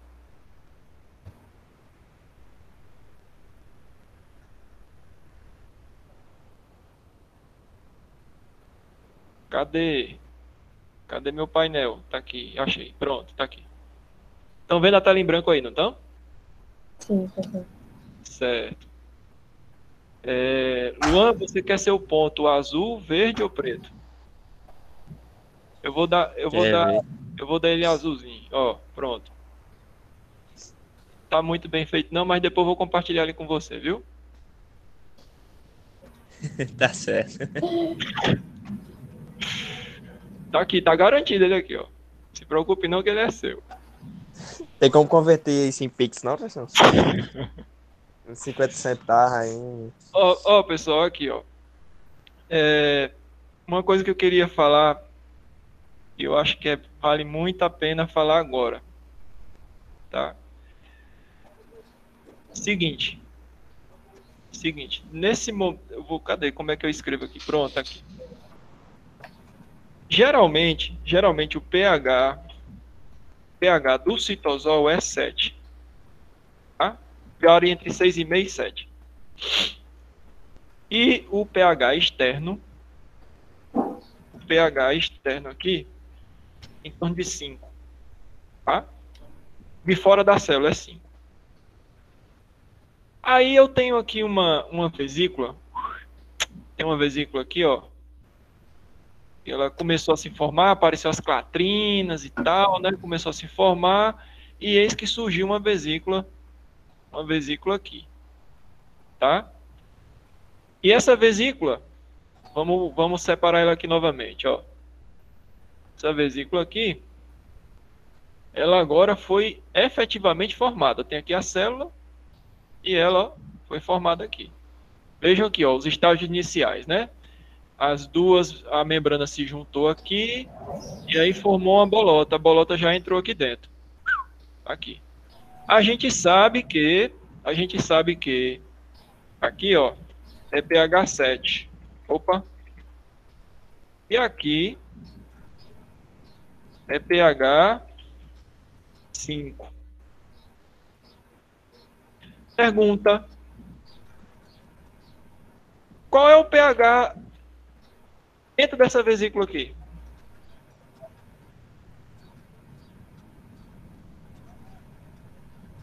Olha, olha a pista. Eu acho, eu acho que era. Eu acho que é 5. A pista aqui, ó. Luan, acho que é 5. Maurício. Eu e Maurício. Maurício, Foi. Luan também Foi disse que Maurício. acha. vocês têm certeza? Não, certeza não, eu acho. Só acho. Pronto, pois vocês ganharam tudo em ponto agora. E eu já tenho dois, hein? Dá pra converter aí. é. Ponto meu ponto vermelho. Meu ponto vermelho, professor. vermelho. Ah, Vermelho. tá aí, pronto aí. Tá tudo garantido com ponto. Exatamente, povo, exatamente. Olha só, a lógica é exatamente essa. E detalhe, é exatamente essa para todas as organelas. Para todas as organelas. Dentro da organela é 5. fora da célula é 5 e no citosol é 7. Exatamente por conta desse princípio. Acredita-se que lá na época do surgimento das células, lá naquela época, as organelas membranares surgiram a partir desse fenômeno aqui, ó, que se chama de invaginação, né? Internalizar, invaginar. Beleza? Por isso que o pH do, lisos, do lisossomos é 5. Só que tem um detalhe que, da mesma forma que o, o lisossomo, o, o interno do retículo também é 5. O interno do complexo de Golgi também é 5. O interno, o, o, espaço intermembrana da mitocôndria, aquele que fica entre a membrana externa e a interna, é 5. Exatamente por conta da mesma lógica é, mesma lógica celular. Show? Show, professor. É, Anailson levantou a mão. Manda aí, Anailson. O que, que você manda? Sim, professor. Bom dia a todos. Né? Só uma dúvida. Porque todos esses processos ocorrem em pH, digamos, que ácido, né? pH assim. Boa. Boa pergunta. E para mim é lógica natural. Tá? É apenas uma, uma divisão uma divisão é, de atividade enzimática promovida por diferença de pH. Ou seja, tem enzima, Nails, que só funciona se for no pH 5. Tem enzima que só funciona no pH 7. Quer ver uma coisa interessante? Por exemplo, as, a, imagina aí. As, Amanda, se quiser colocar já o slide novamente, pode, viu? Era só isso aí mesmo que eu queria mostrar. Imagina só um lisossomo lá dentro cheio de enzima digestiva, cheio lá de enzima digestiva, e de repente um lisossomo desse se rompe dentro da célula. Se as enzimas digestivas desse lisossomo estivessem funcionando, o que, é que você acha que poderia acontecer? É, se se rompessem, né? Isso. E então, eles sairiam do meio ácido para o meio básico, né? Meio neutro, né? Para o meio neutro, para pegar certo, não é, não é, é, não mas, é básico. Né? Mas é digamos neutro, que, isso, que isso não tivesse acontecendo, que, que a, a, as enzimas do lisossomo, elas funcionassem nos dois pHs ali. O que, que você acha que poderia acontecer? Vou ser sincero, não faço a mínima ideia. Uma bagunça. Simples, uma bagunça, por quê? Porque simplesmente as enzimas do lisossomo são responsáveis por digestão. Se elas saírem do cárcere privado, né, se elas saírem da cadeia, elas vão sair degradando tudo ali, ó, sair derrubando tudo, detonando a célula como um todo, porque elas são enzimas de degradação. Entendeu? E aí, de, assim. e aí, de repente, de repente, na, elas estão ali funcionando de forma eficiente em pH 5, se por acaso o lisossomo se rompe, elas são liberadas em um ambiente de pH 7. E aí simplesmente elas deixam de funcionar, porque elas não estão no seu pH ideal. Show? Show, professor. Obrigado, viu?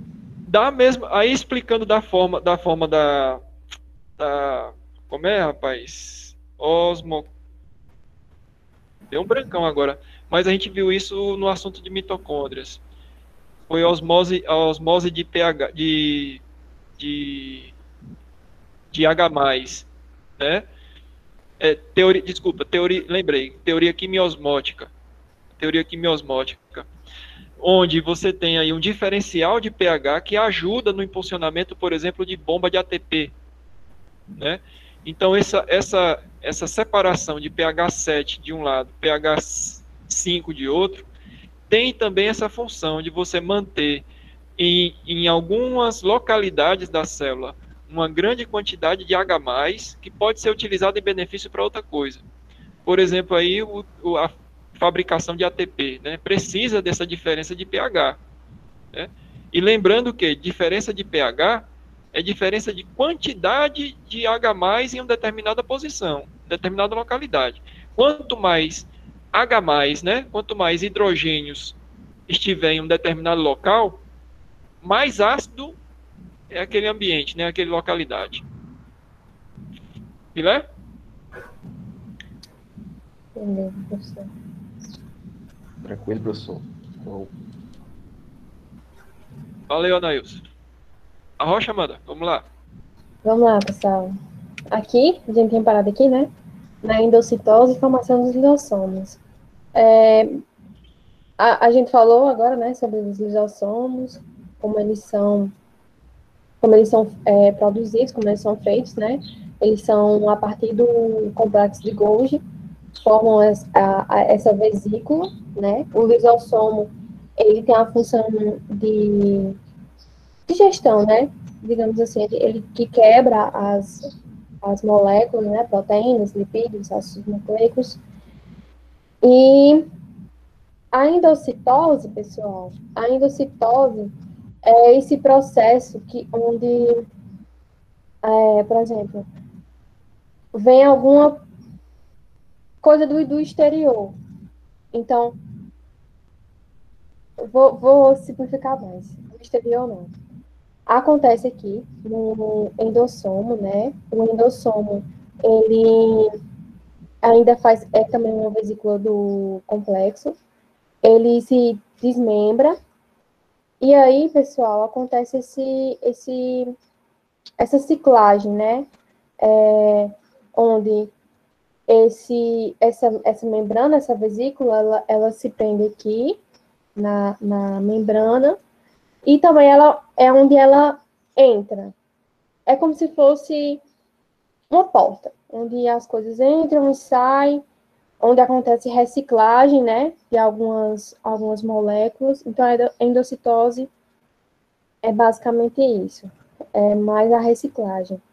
E o, lisossoma, a gente já viu que é essa vesícula, essa, essa vesícula do complexo de Golgi, mas que ganhou destaque por ter essa, essa, essa função, né, dentro do, da vida de, de gestória da célula. Então, pessoal, é, a gente, esse processo de endocitose, ele também tem, ele se divide nesses dois, nesses dois processos, da autofagia e fagocitose. É, o professor falou agora é, sobre um desses processos, e eu vou destacar aqui para vocês. A autofagia. Não, vou começar pela fagocitose, que é melhor. A fagocitose é quando, por exemplo, a célula ela captura alguma coisa de fora, certo? Dentro da endocitose, a gente vai ter a fagocitose. A fagocitose é esse englobamento, ela pega um, um é, abraça, né? Essa, por exemplo, essa bactéria. Essa bactéria, ela entra dentro da célula através de fagossomo, certo? Ela vai se ligar ao lisossomo, e aí ela vai produzir é, o lisossomo, né, que ela tem essa, essa função enzimática, ela vai quebrar essa bactéria e vai formar é, um complexo. E esse complexo aqui, pessoal, ele vai ser aproveitado pela célula. A célula é o órgão muito inteligente, como a gente já tem visto, né? Ela pega o que é bom para ela e excreta para fora o que não serve. Então, é basicamente isso que acontece na fagocitose, certo? Quando é na autofagia, é, o lisossomo ele vai se ligar a uma organela, certo? Por exemplo, a, a, o alfogassomo, ele vem, prende uma, por exemplo, isso aqui é uma mitocôndria, e esse, esse autofogassomo, ele faz parte aqui do, do retículo. Então, ele engloba a mitocôndria e o lisossomo vem, ele degrada e novamente ele vai fazer o que eu falei para vocês. Ele vai pegar o que é bom para eles e o que é ruim vai jogar fora. O que diferencia a autofagia da fagocitose é porque a fagocitose é uma coisa que vem de fora. E a autofagia é a degradação de uma coisa que tem dentro, certo? Então, como eu falei, a endocitose é esses dois processos, né? O processo de vinda e o de ida. É o processo de reciclagem, né? digamos assim, até porque a autofagia vai pegar uma organela. Então, junto com o lisossomo, ele vai reciclar o que tem dentro. E também vai reciclar o que tem fora. Então, só para fixar. Dentro da endocitose, nós vamos ter autofagia e fagocitose. A fagocitose é quando a célula pega alguma coisa de fora para sintetizar e reciclar para ela, e a autofagia é quando ela pega algo de dentro e o lisossomo sintetiza e, pega, e forma substâncias boas para ela, e as ruins vão para fora. Então, pessoal, é um processo bem bacana. A gente já viu que é muito complexo, mas essa via secretora, ela é um, ela é um processo muito importante para a célula, né? Então, era isso que eu tinha para falar para vocês hoje. É, minha aula de, vocês. Deixa eu tirar aqui. Amanda? Oi? Você pode só voltar o último slide aí? Para mim. Volto, fazer volto. No... Ei, professor, fala é, com aquilo que o senhor falou, é tipo, se a fagocitose trouxesse algo de fora, como traz algo de fora aí, se tivesse pH no caso, seria assim, né? Isso. Isso. O, fagos, o fagossomo, pH 5, o lisossomo, pH 5, é, o, o, espaço fora da célula, que nós chamamos de apoplasto, é 5, e dentro da célula 7. O azul aí, no caso, 7. Show de parte, bola. Viu? Mas aí a, a parte azul é 7 e na verdade todo o restante é 5. Aí. É, exceto, exceto dentro da mitocôndria. Eu estava lembrando aqui, inclusive, que eu eu cometi um pecado porque eu comecei a discutir sobre mitocôndria, teoria quimiosmótica, eu não tinha nem chegado aí ainda. É segunda, segunda unidade ainda, viu, gente? Perdão. Ô, professor. Oi, oi, eu, não sei, eu não sei se a Amanda ou o senhor pode responder essa pergunta. Qual é o nome desse processo que a gente, que a gente joga para fora? Exocitose. Como? Exocitose? É. Exocitose. Ou excreção. Também ajuda. Mas alguma dúvida, pessoal?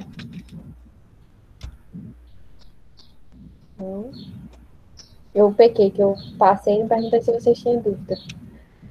Mas até tudo bem nesse, nesse, nesse capítulo? Alguém vocês tem alguma dúvida para tirar do que eu falei? Nadinha. Nada? Zero. Então tá bom. É, eu queria agradecer. Deixa eu tirar daqui, tá na câmera, para vocês me verem. É, então esse foi o assunto de hoje, né? Deixa eu parar. As próximas aulas agora é, vão ser o professor Josemir, que vai dar para vocês. eu estou muito ansiosa, porque minha gente, esse homem é, sabe muito, Já aprendi demais nessa disciplina, foi uma experiência muito boa, muito boa mesmo. Essa turma vai ficar na minha memória, porque foi a minha primeira turma de docência, né? Nunca tinha feito isso. Eu agradeço demais, porque vocês foram muito participativos. Eu acho que um medo que eu tinha era de eu ficar falando sozinha, né? Porque todo mundo me fala que é muito difícil dar aula remota. Porque como a gente não se conhece, a gente não tem contato, fica um pouco difícil de vocês interagirem. E vocês me mostraram que isso não existe, que vocês estão muito participativos. Eu agradeço muito. Também eu fiquei muito feliz porque é, nós temos três novos membros, né, que fazem parte da... De, aliás, quatro com o Luan, que fazem parte dessa disciplina, que é Dandara, Gabriela e Lucívio. É, eu fiquei muito feliz que vocês tenham despertado essa vontade de entrar numa prova. Eu tenho certeza que tudo que eu falei e tudo que o professor falou também é, só somaram nessa, nessa vontade de vocês. Eu espero a gente aprender muito, como eu falei para vocês, o Prova ele é um, um ambiente de muito conhecimento. A gente também ri muito lá, com o povo. É um ambiente de família, mesmo assim, uma família forte mesmo. E quem sabe mais na frente o esteja o processo seletivo, pode ser que vocês já tenham mais situado, né? Eu acredito que vários de vocês venham já com uma direção, mas que também essa direção não está sendo construída durante o curso. E quem sabe mais na frente a gente não se encontra, né? No La Prova. E é isso, pessoal. Eu espero ter passado, ter, ter, ter passado muita coisa boa para vocês. É, que tenha sido. As expectativas tenham sido é, aprovadas, né? Tenham sido acolhidas. E é isso, professor. Também agradecer ao senhor pela, pela ajuda, pela orientação muito boa. É, espero também ter alcançado suas expectativas na disciplina. E é isso. Obrigada aí. Valeu, Amanda. Parabéns, você é 10. Obrigada, Maurício. Vou sentir falta, assim, de, de, interagir, ah, mas eu vou estar tá, eu vou estar disciplina com vocês. Qualquer é, coisa, eu tô por aqui. Anailson levantou a mão. Manda aí, Anailson. É, parabenizar, viu, a Amanda é, e ao professor Gemi, né, pela, pelas excelentes aulas até aqui. Dizer, Amanda, que, assim, já conhecia a Amanda na época que ela fazia graduação e eu estava como docente na UEPB, ela estava estagiando na época, na, só como graduação, sempre muito dedicada e, assim, conseguiu repassar, parabenizar pela qualidade do material apresentado, pela clareza com que você, porque esse assunto realmente para mim é, é, é novo, é complicado, assim, surgiram muitas coisas, é, por exemplo, surgiu, surgiu uma aprovação no processo seletivo para mim, e eu tive que me desfocar mais do, da, das disciplinas do curso de agronomia. Eu estou no curso técnico, no curso de agronomia, e agora no, no, vou iniciar no Instituto Federal do Piauí. E eu não quero, assim, eu quero ver se consigo conciliar, então é muita coisa. Eu tinha um professor que dizia que a gente só precisa dormir quatro horas por noite. Mas já está já tá chegando a, a, a idade, não, assim. E aí a gente, claro, né? A gente tem que dormir bem, pelo menos umas oito horas. Mas, enfim, são muitas coisas. Eu não queria, não queria, não, não quero, queria passar, não quero é, perder o curso de agronomia, para mim é um sonho então, se for dando para conciliar, eu vou ficar, vou trancar então tal determinada disciplina, ou perder determinada disciplina, e talvez eu, não, eu tenha um menor aprendizado, digamos assim. E jamais eu trancaria, só se coincidir um horário assim, vou dizer, ah, coincidiu, tá terça-feira, nós temos que dar aula no IF, toda terça-feira pela manhã. Ainda dou um jeito de gravar as aulas, viu, Amanda? Lá para marcar um encontro com os alunos do IF para assistir as aulas de biologia celular, que eu estou aprendendo muito com a disciplina. Tenho aprendido muito até agora. Então, falei mais, Amanda, é sucesso, assim, com certeza você vai é, cursar doutorado, assim, fico muito feliz, assim, você, pelo menos, para mim, você conseguiu repassar o, muito bem o recado, e só parabenizar você por, por isso, por essa simpatia e pela forma que você, com que você passou esse conteúdo até agora. E ansioso com as aulas do professor Josemir, que a gente já vem tendo essa interação. E é isso aí, sucesso sempre. Sua caminhada, o caminho é reto e sem curva, e com certeza você vai lograr sempre altos voos, viu? Sucesso sempre na sua caminhada. Obrigada, né? Muito obrigada. Eu fico é. sabendo que eu tenho você como exemplo, eu conheci você na minha graduação. E você me acolheu de uma forma, quando é como o professor falou, quando a gente fala rápido de uma pessoa na memória, é porque aquela pessoa sempre foi teve um papel muito importante. Você teve esse papel, porque quando eu estava na graduação, é, que eu quando vinha para casa, sempre ia para o EPB procurar o que fazer. E o professor Anaílson, ele me acolheu de uma forma muito, muito boa, muito positiva. Aprendi muita coisa com você. E eu só tenho a dar parabéns também pelo processo seletivo do Piauí. E a sua jornada também é brilhante. E eu espero seguir os, passos, os seus passos, do professor Alcides também, que eu tenho muita admiração. E do professor Josemir, né? Meu orientador. Então, eu só tenho a agradecer a, a vocês por me orientarem muito bem. Isso aí, você está em excelentes mãos, viu? É isso, parabéns, Amanda. E Amanda, aproveitando aí, bom dia a todos, né? Já no final de conclusão da nossa aula, do professor Josemir, professor Anailson, que eu mando meu grande abraço, a todos os amigos do nosso curso, da nossa turma é, muito oportuna e verdadeiras as colocações feitas é, pelo nosso professor é, Anailson, né, Amanda? E é evidente, a gente tem observado. E observa outro detalhe interessante: sempre que você está é, bastante empolgada, aí o professor Josemir dá uma puxadazinha lá na cordinha do sino e diz: Ô, Amanda, eu posso. Não é? Isso é super interessante. De vez em quando eu fico aqui e dou uma risadinha sozinho, né? Mas é muito bom, isso é muito interessante. Parabéns, tanto a você, é claro, mas também ao nosso professor Josemir, pessoa que eu sempre é, admirei, não só pelo, pela sua, digamos, pela sua função como professor, mas pela sua profissão de formador. Isso realmente tem me chamado muita atenção é, e é um enriquecimento para todos nós é, do nosso Campus 4. Parabéns, estou muito feliz aqui. Estou tentando aprender, porque faz 40 anos que eu estudei alguma coisa nessa área. Eu só olho agora mais é, é mata, implementa essas coisas todas, aí a gente fica meio distante, né?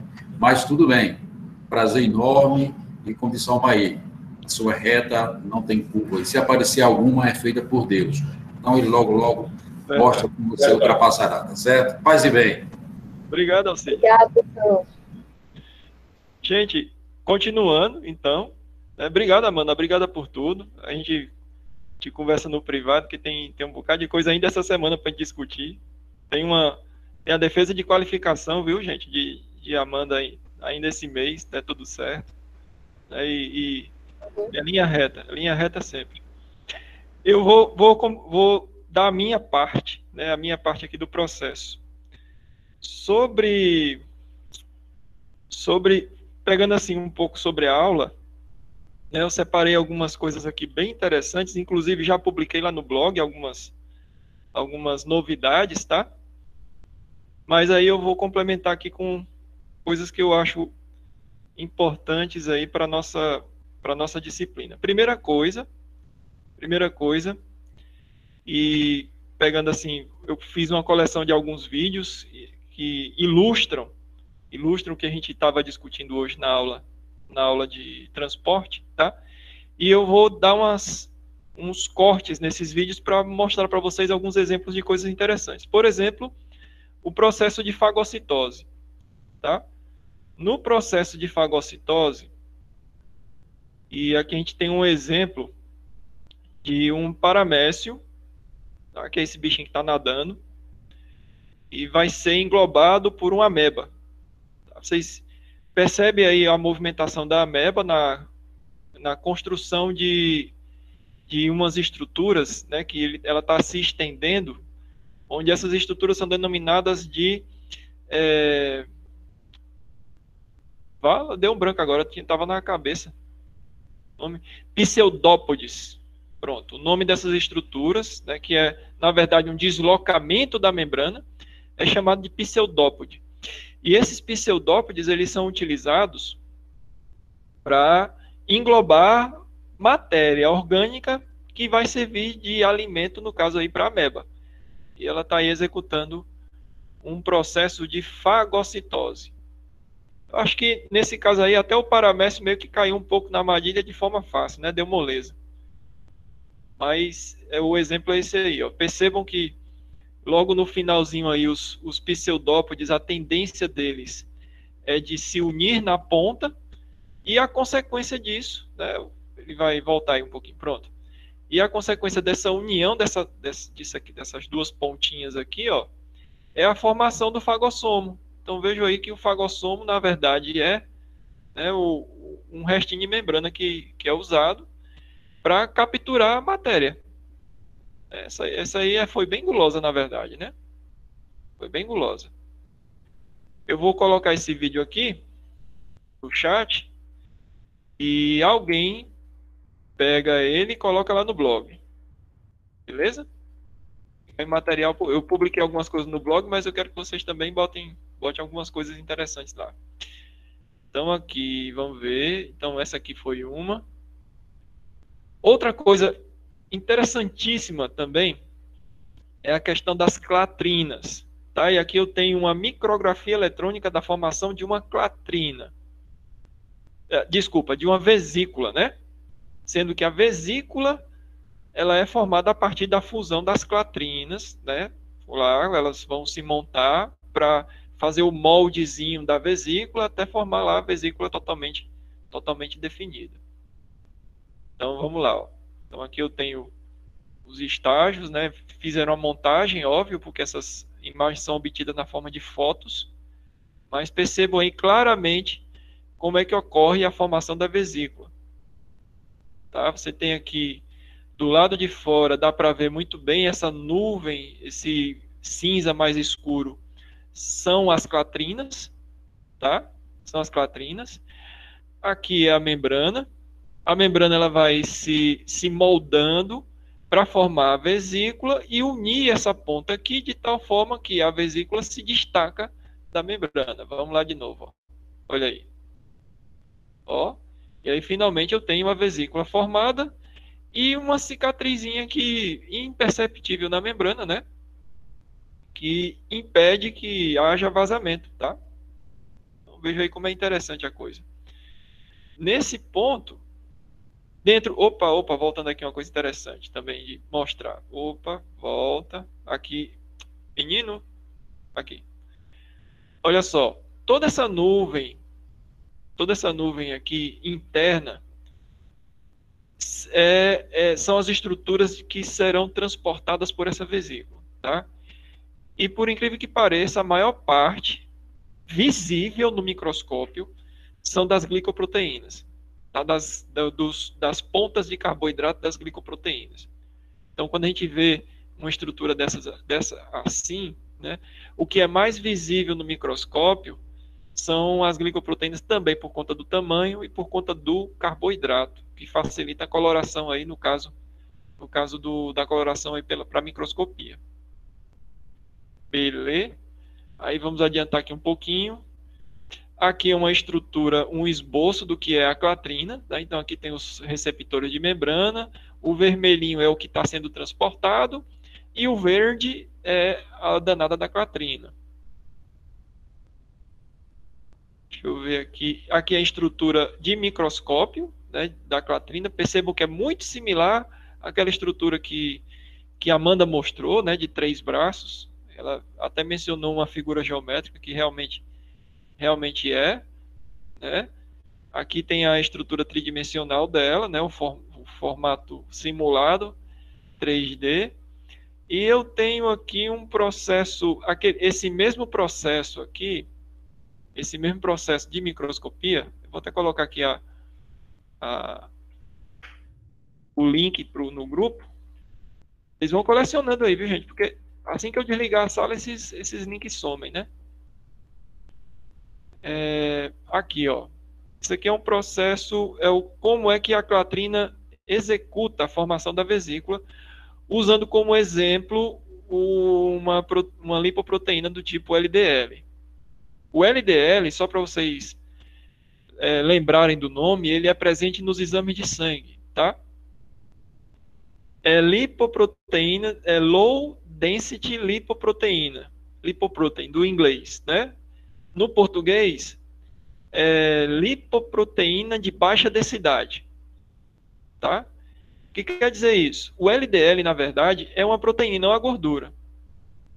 Mas por que, que ela é medida? Porque ela é mais fácil de medir do que o colesterol. Por quê? Porque quanto mais presente no sangue, maior também é a quantidade de colesterol que precisa ser transportado. Ou seja, ela só é sintetizada, ela só é sintetizada quando tem muito colesterol, porque ela precisa capturar aquele colesterol todo, coletar e mandar para dentro das células, tá? Então, por isso que ele é um ótimo indicador de exame de sangue para colesterol alto. E o LDL é um colesterol ruim, né? O chamado ruim, porque ele é um o LDL, o, o DL, né, que é o low density, colesterol de baixa densidade, é o que mais provoca a geração de placas é, placas de colesterol no, na, no, nos vasos sanguíneos, tá? E no caso a LDL, que é a lipoproteína, ela é boa, porque quanto mais ela está lá, mais ela está tentando, mais o organismo está tentando se proteger da formação de placas, certo? Só que quanto mais ela tem, maior indicativo de que tem colesterol de baixa densidade, tá? E aí, como é que o corpo faz a faxina da, do, dos nossos vasos sanguíneos? Através da LDL. Então, como é que faz isso? Ó, o LDL se liga se liga ao, aos colesteróis de baixa densidade, que estão sendo representados aqui por vermelho. Desculpem. Ele se liga aos receptores de LDL nas células, tá? A célula, então, faz a formação, é, começa a estimular, o, o, receptor, na verdade, começa a estimular a movimentação das clatrinas internas, ó. As clatrinas, elas têm um formato tal que provoca a deformação da, da membrana e, finalmente, existe aí a formação da vesícula. Essa vesícula aqui, que foi, foi uma vesícula de fagocitose do LDL, né?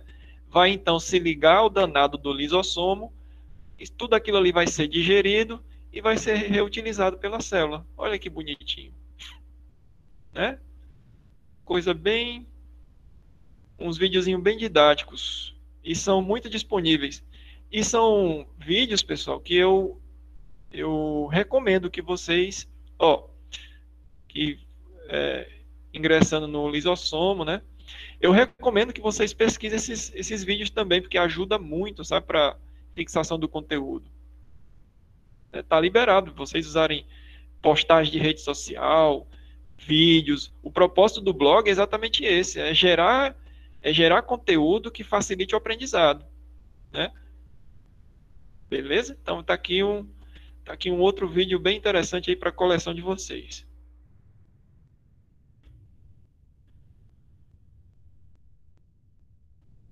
Eu repeti. Beleza. Ô, professor. Oi. Aproveitando esse negócio do, do blog, o que é que o senhor tá achando das postagens de tá nós massa. alunos? Tá massa. Eu tenho só uma correçãozinha tá. para fazer numa última postagem, mas é a correção mesmo. O, o sentido é exatamente esse.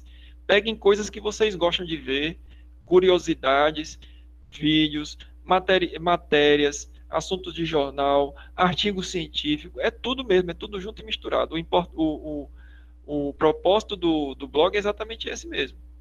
É, o, é coisas que, que vão ajudar vocês, inclusive, a unir o que a gente está discutindo aqui com a realidade, né, que às vezes fica um pouco distante, mas esse, essas matérias, esses, essas postagens de jornal, né, de artigos e tal, esses vídeos, é, eles vão ajudar vocês a, a integrar o que a gente está aprendendo na teoria com o que está acontecendo na prática no dia a dia. Por isso que o blog está sendo tão importante aí para a aprendizagem de vocês. Certo? Mas o sentido é esse aí mesmo, é, Luan. Tá, tá, indo, tá indo muito bem, muito bem. Pronto, beleza. Eu dividi os dias com, com Elias e Anailson para a gente não, não encher demais o, o blog né, de uma vez só. Uhum. Aí eu ficou vou... segunda e sexta, se eu não me engano, com Elias. Uhum. Terça e quinta comigo e quarta e sábado com, com a Anailson. Massa. Eu no caso, vou... hoje a gente já tem que postar de novo. É, tá vendo? Eu vou, eu vou tomar um pouquinho do nosso tempo, assim, porque eu prometi de ser de 8 às 10, mas hoje vale a pena a gente ficar mais um pouquinho, gente, para concluir esse assunto aqui que é, é bem interessante. Ó, aqui tem um. Eu coloquei isso aqui lá no blog, tá? É uma, um esquema de um livro mostrando como é que o como é que as proteínas elas são transportadas pelo retículo endoplasmático. Tá? Então eu tenho aqui o RNA, é quatro minutinhos esse vídeo, é coisa rápida. Eu tenho o RNA, o RNA então ele é traduzido é, pelos ribossomos para proteínas, certo? Vamos aqui. Então, existe a formação do polirribossomo, que é uma, uma sequência de, de vários ribossomos traduzindo ao mesmo tempo uma única fita de RNA. E isso meio que serve, é meio que parecido com uma máquina de costura. Tá? E com uma sequência aí de ações né, de tradução simultânea. Então ele vai mostrar aí, ele vai mostrar aí como é que acontece a formação de uma proteína internalizada, de uma proteína transmembrana. E aí ele vai começar a mostrar como é que é o funcionamento. A primeira coisa que é necessária é a sequência sinal. Essa sequência sinal ela indica onde onde aquele essa proteína vai deve ficar depois da sua síntese. É o endereço, certo?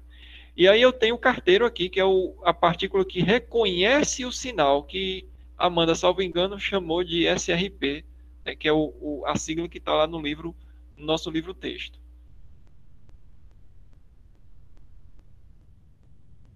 A partícula reconhecedora de sinal, então, reconhece o sinal, que é a função dela, né? O nome. E aí eu tenho o receptor da partícula reconhecedora do sinal. Tem uma burocracia aí, né? Eu tenho a sequência sinal, o, o reconhecedor e o receptor. E agora entra o danado do translocão, né, que é o, a proteína de translocação. Quando quando está tudo reconhecido e, e, a proteína sabe exatamente para onde ir, aí ela finalmente, o ribossomo se liga finalmente com o translocon. Esse vídeo já está postado lá no blog, viu? E aí já vocês podem rever esse assunto quantas vezes quiser até entender. O vídeo, esse videozinho é muito instrutivo para isso. Ó, nesse caso aí você tem a proteína interna. Como é que acontece, ó? Então a sequência sinal ela fica na, dentro do translocon. Eu tenho uma peptidase. Essa peptidase, peptidase ase é uma enzima, tá? Ela serve para cortar certo? Ela vai ser uma tesourinha que vai separar a sequência sinal da proteína. E aí, finalmente, né, eu tenho aqui a proteína, é, a proteína livre, leve e solta, e a sequência sinal reciclada, né? Degradada para ser usada em, outra, em outro momento. Um plug renova o translocon. Então, volta tudo ao normal depois que o plug entra. Tá? Na próxima animação, eu tenho como é que uma proteína é, transmembranar é sintetizada. E aí eu tenho aqui novamente a sequência sinal, tá? Aqui a sequência sinal. Só que além da sequência sinal aqui, eu tenho outra sequência que é chamada de sequência de parada. Ele vai mostrar aí, ó, que é essa sequência em laranja. Por que parada? Porque na hora que ela chega dentro do translocon, ela simplesmente para de entrar. Parou. Tá? O sentido é esse. Entrou no translocon, chegou lá na faixa do, de dentro da membrana, ela para. E aí, ó, entrou. Que, que acontece com aquelas proteínas que entram e saem várias vezes dentro da membrana? É simplesmente uma sequência de parada é, de laranja e verde, né? de várias sequências de parada que ficam é, ao mesmo tempo lá. Então, depois dessa explicação, vocês vão ver aqui como é que acontece a, é, a formação de uma proteína que entra várias vezes através da, através da membrana.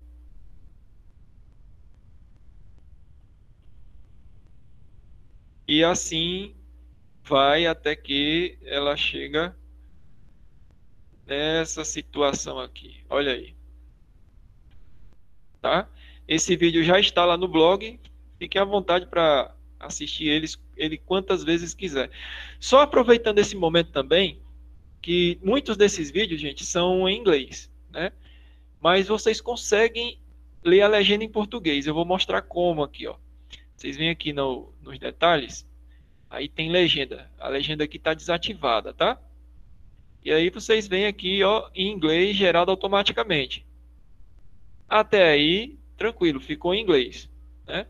Só que na hora que vocês entram aqui de novo, ó, aparece a opção de traduzir automaticamente. É só clicar aqui, seleciona a, a língua, no caso aqui português, ó. Vamos procurar aqui português, está aqui português e dá o play. E agora você tem um vídeo com legenda em português. Ó. Tá? Então fica bem legal aí para vocês verem, é, tirarem essa limitação da língua e verem coisas que são de outras línguas também. Tá? Então fica aí, hashtag fica a dica, né? Hashtag fica a dica. E um vídeo que eu, eu não vou explicar agora, mas que é bem importante, eu coloquei inclusive uma coleção de vários vídeos disso lá no blog, é, no agrário, que é sobre centrifugação. Tá? Então tem vários vídeos aqui mostrando o princípio da centrifugação passo a passo. Então faz, pa faz parte da disciplina, mas é algo, algo acessório. Já está lá publicado para vocês matarem a curiosidade sobre os procedimentos laboratoriais. Beleza? Vamos para frente. A, a curiosidade sobre exceções que eu estava falando, e eu não lembro se eu falei sobre essa exceção, que eu disse em algum momento da nossa aula que toda regra tem exceção.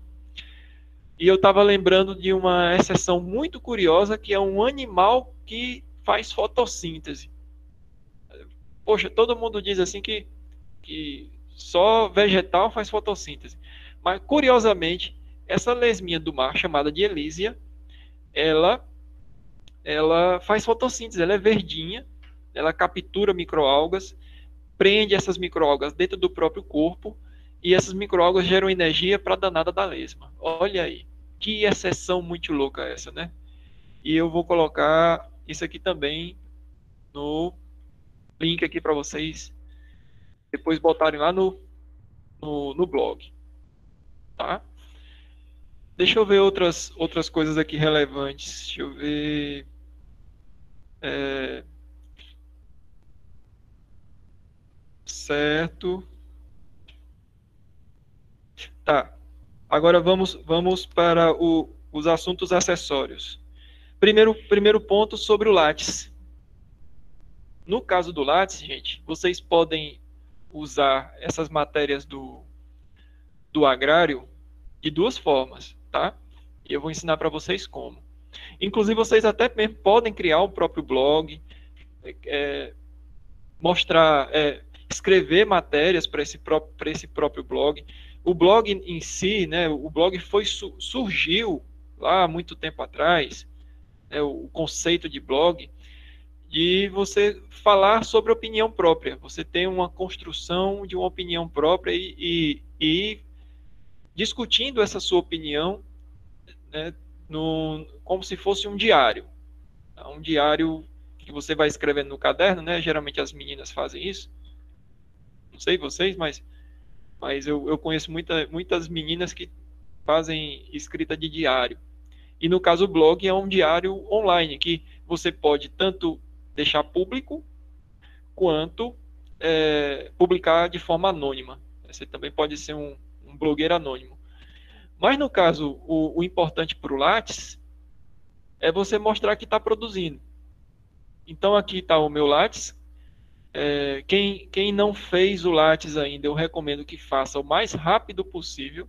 Eu sei que aqui nós temos uma turma de calouros, então é, é recomendável vocês criarem o currículo Lattes de vocês, porque toda a vida acadêmica, desde o momento que vocês colocaram o pé dentro da universidade virtualmente, né, tem que ser registrado no Lattes, que isso vai fazer parte da carreira de vocês e é importante para determinadas seleções que vocês vão fazer no futuro. Então, cuidem do Lattes com muito carinho, porque ele depois vai gerar dinheiro e renda para vocês, tá?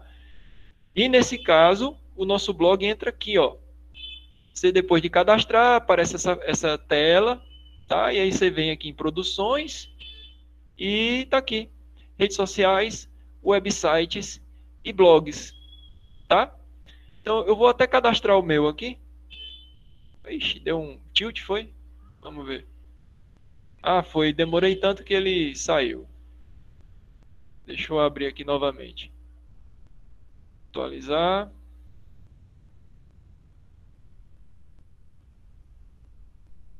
Demorei tanto com ele aberto. Ele saiu. Eu vou até colocar o agrário que eu ainda não tinha colocado. Eu vou colocar aqui, ó. Produções, redes sociais, websites e blogs. Aí a gente vem incluir novo item. incluir novo item. Vixe, tá dando problema, gente, ó. Puxa. Professor. Oi. Para quem tá no lá prof pode colocar também? Ou... Deve. Deve. Pronto. Vou até atualizar o meu, que faz tempo que eu não mexo. Ah, pronto, achei, ó. Carregou. Então vem aqui, blog, ó. Aí eu posso colocar aqui o agrário, ano 2021, endereço. Aí a gente vem aqui no endereço do blog.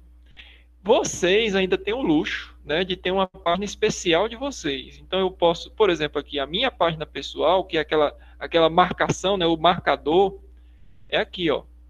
Quando eu clico, por exemplo, aqui no Inovagro, eu vou clicar só nessa na, na tagzinha aqui, ó, no marcador, né? Aparece somente as publicações do Inovagro. Essas aqui estão aparecendo porque eu marquei todo mundo, né?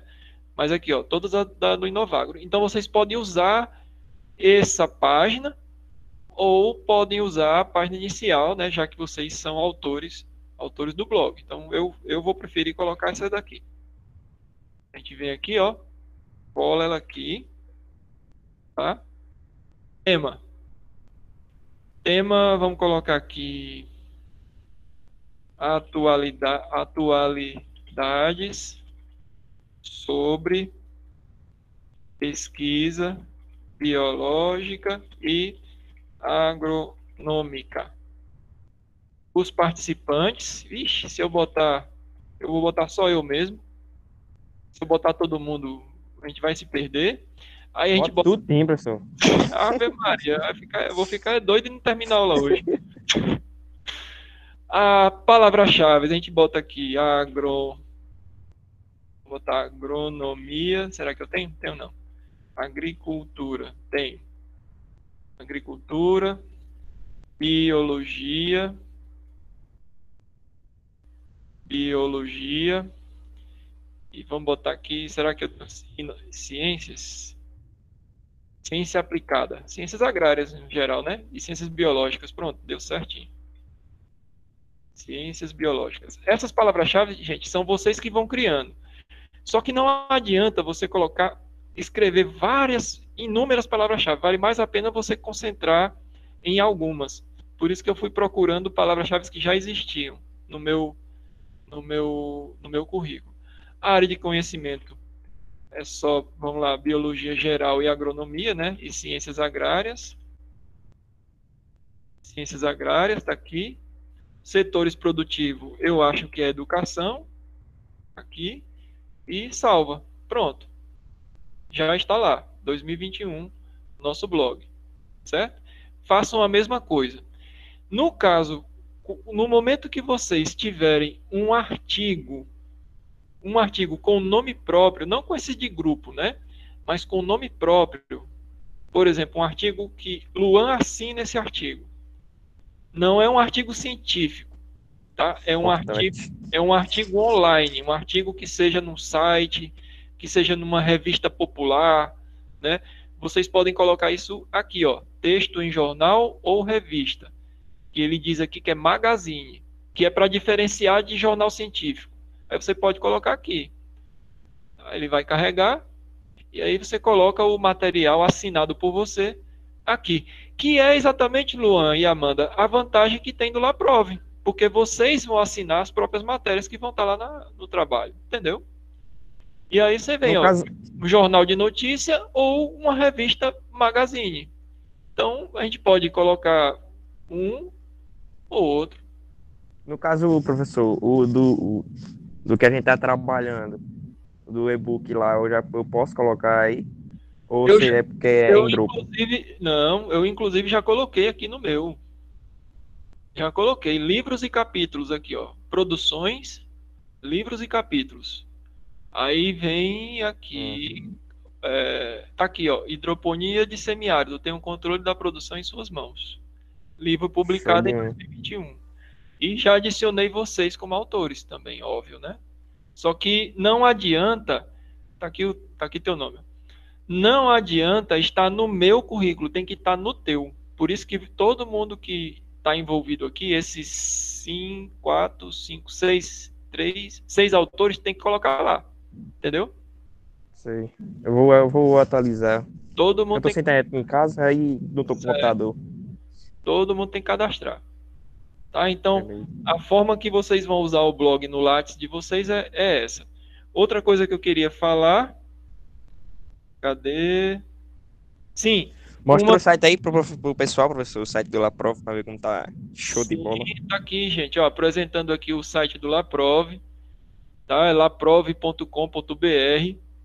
A gente vai ter um portal de notícias que já está iniciando a estruturação, tá? Os destaques, então a gente vai apresentar aqui uma, uma aba de projetos, publicações, uma aba de destaque da nossa linha de pesquisa principal, que é a hidroponia, ferramentas, nossas ações universitárias e as nossas estatísticas, gente. Olha só que interessante. Nós já temos 62 bols, é, bolsista não, 62 orientandos de graduação, olha aí. Nesse caso, somando PIBIC, extensão e TCC. Eu chego, eu fiquei orgulhoso dessa, desse material. Nós já oferecemos já 46 bolsas acadêmicas, só no Laprove. Temos 10 livros e capítulos e 27 artigos publicados, tudo com o Laprove e 98 resumos de congresso. Então, olha só que laboratório produtivo da Moleste. Aqui, Meu amigo. aqui, olhos de- os olhos de lágrima aqui. aqui é arrochado. E aí a gente tem uns portais que a gente ainda está desenvolvendo. Nós vamos ter uma editora científica. O, o, o nosso blog já está construído. Já vamos ter uma plataforma para oferta de cursos e eventos. E a nossa plataforma que nós estamos trabalhando agora, que é a plataforma de oferta de serviços, né, principalmente de análises laboratoriais. A gente vai oferecer tudo isso de forma online. Olha que laboratório top. E aqui nós temos os parças, olha aí, a galera toda. A gente, eu fiz questão de colocar todo mundo. Todo mundo aqui tem uma página pessoal. Aqui Amanda, cadê Luan? Luan deve estar por aqui. Todo mundo aqui tem uma página pessoal. Essa tá aqui Luan. Essa página pessoal, ela serve, ela serve até mesmo para ser servir como blog. É uma, um blog de rede social interna do laboratório, tá? Onde aqui tem o- as redes sociais de Luan e aqui vai Professor, ter as postagens que ele foi escrevendo vão estar aqui, ó. As postagens que ele foi Professor, Oi. Tava dando um erro na questão das postagens, né? Que não tava conseguindo. Não sei se o senhor conseguiu corrigir. Vou dar uma ajeitada. Vou dar uma ajeitada nisso aí. Depois Eu eu ia vou falar e acabei esquecendo lá no grupo. Aqui é o nosso, o nosso portal de notícias, ó, tem uma, a nossa TV lá prove, né, algumas outras notícias, notícias de parceiros e notícias do agrário tá aqui também. Olha aí, eu já estou divulgando vocês aqui, tá? Aqui nossas redes sociais, inclusive o agrário tá aqui também. Olha aí, É show de bola, viu, professor? acesso direto ao agrário. Isso aqui foi trabalho de, da equipe toda, viu, galera? É, é para o laboratório se orgulhar mesmo. E para quem não conhece o laboratório em si, eu recomendo essa página aqui, ó, que a gente conta a história do laboratório como um todo, desde o início da fundação. Essa aqui foi nossa primeira turma de estudantes. Olha aí. História. Eu vou colocar aqui para vocês depois conhecerem um pouquinho o que é o que é o Laprove em, de uma forma como um todo, tá? Bom, que mais tem? Ah, e a pequena correção que eu gostaria de fazer no, no material de vocês. Só uma, um, um detalhezinho de nada, tá, gente? Nessa postagem aqui, ó, eu acho que foi nessa do Inovagro. Acho que foi. Essa aqui do Inovagro. Eu achei fantástica a matéria. Tá 100% dentro do dentro do dentro do, da proposta do blog. Mas eu é, é, importante a gente colocar o link o link da matéria, tá? Aqui não está aparecendo o link. Era só esse esse detalhezinho. E se alguém ainda não não não tá tá com dificuldade, vou aproveitar esse momento para mostrar como é que faz. Tá aqui a matéria, ó. Então a gente eu vou abrir ela aqui. Ó. Aí você vem aqui lá no finalzinho, tem Brasil Ciência, seleciona e tem uma correntinha aqui, ó. Aí nessa correntinha é só colar o link da página aqui, só isso. Pronto, colou o link que eu não sei de onde é que veio, né? não sei de onde é que veio, aí você, o, o quem, quem publicou, é só colar o link aqui, aí aplica, pronto. Qual é a vantagem disso aqui? É para a gente não ser acusado também de plágio e também dar, dar, é, dar a César o que é de César, óbvio, né? Então, se a gente não escreveu essa matéria, a gente só está reproduzindo, então é importante que a gente diga de onde é que ela veio. E aí tem aqui o nome do site, top, é isso mesmo. Mas é melhor dar acesso ao link original da matéria. E aí você faz assim, né? Você bota aqui, correntinha, cola o link e aplica. Só isso. E, e na verdade, é o único. Foi a única observação que eu percebi assim que a gente é, precisaria fazer. Só. O restante está top, tá? Dando aí os parabéns a essa matéria, tá? Que aqui são os mais visitados, então aqui está o top 3. Então, Fiocruz detecta novas mutações, está sendo a mais visitada. Em segundo lugar, o núcleo celular. Em terceiro lugar, essa aqui dos pesquisadores da USP. Tá? Recomendo, gente, que vocês compartilhem as matérias de vocês, sintam orgulho do que vocês estão fazendo. E aí botem na rede social, né? Pega lá o grupo, a galera do Inovagro, vai lá e posta lá na rede social, o pessoal acessa, aumenta a estatística, e aí vocês vão sendo ranqueados aqui também, ó, tá? Vocês vão sendo ranqueados.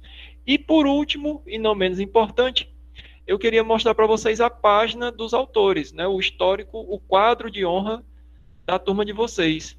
Ele está aqui preparado.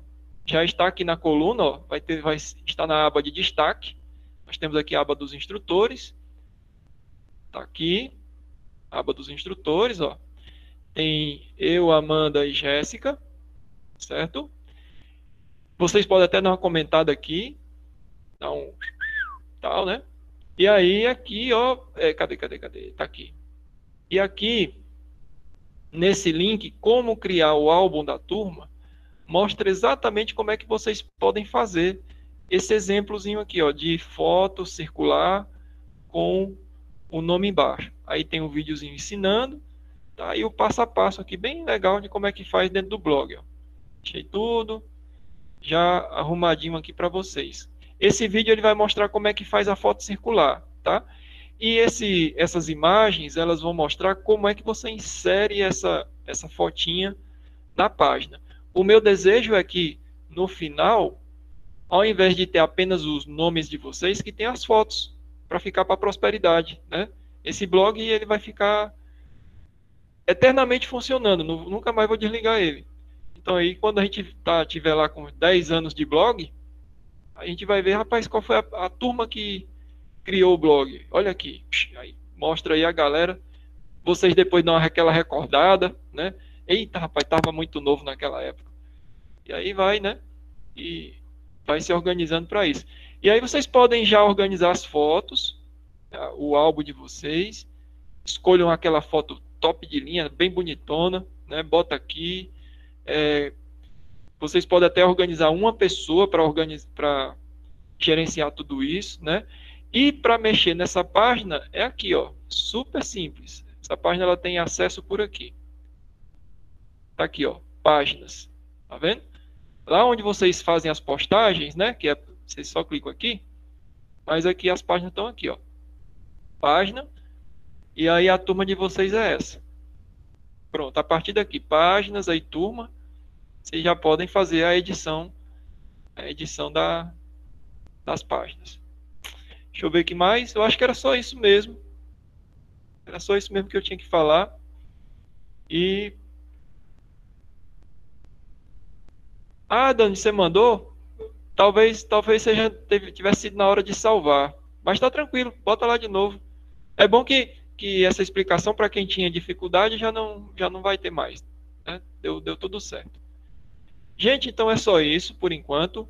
O estudo dirigido de núcleo já está lá disponível. Semana que vem já é aula minha de citoesqueleto, tá? E fiquem com Deus e, se Deus quiser, aí até a próxima semana. Viu? Um grande abraço e até as próximas. Valeu, professor. Até mais, pessoal. Eu ia perguntar alguma coisa, professor, eu esqueci. Pergunte.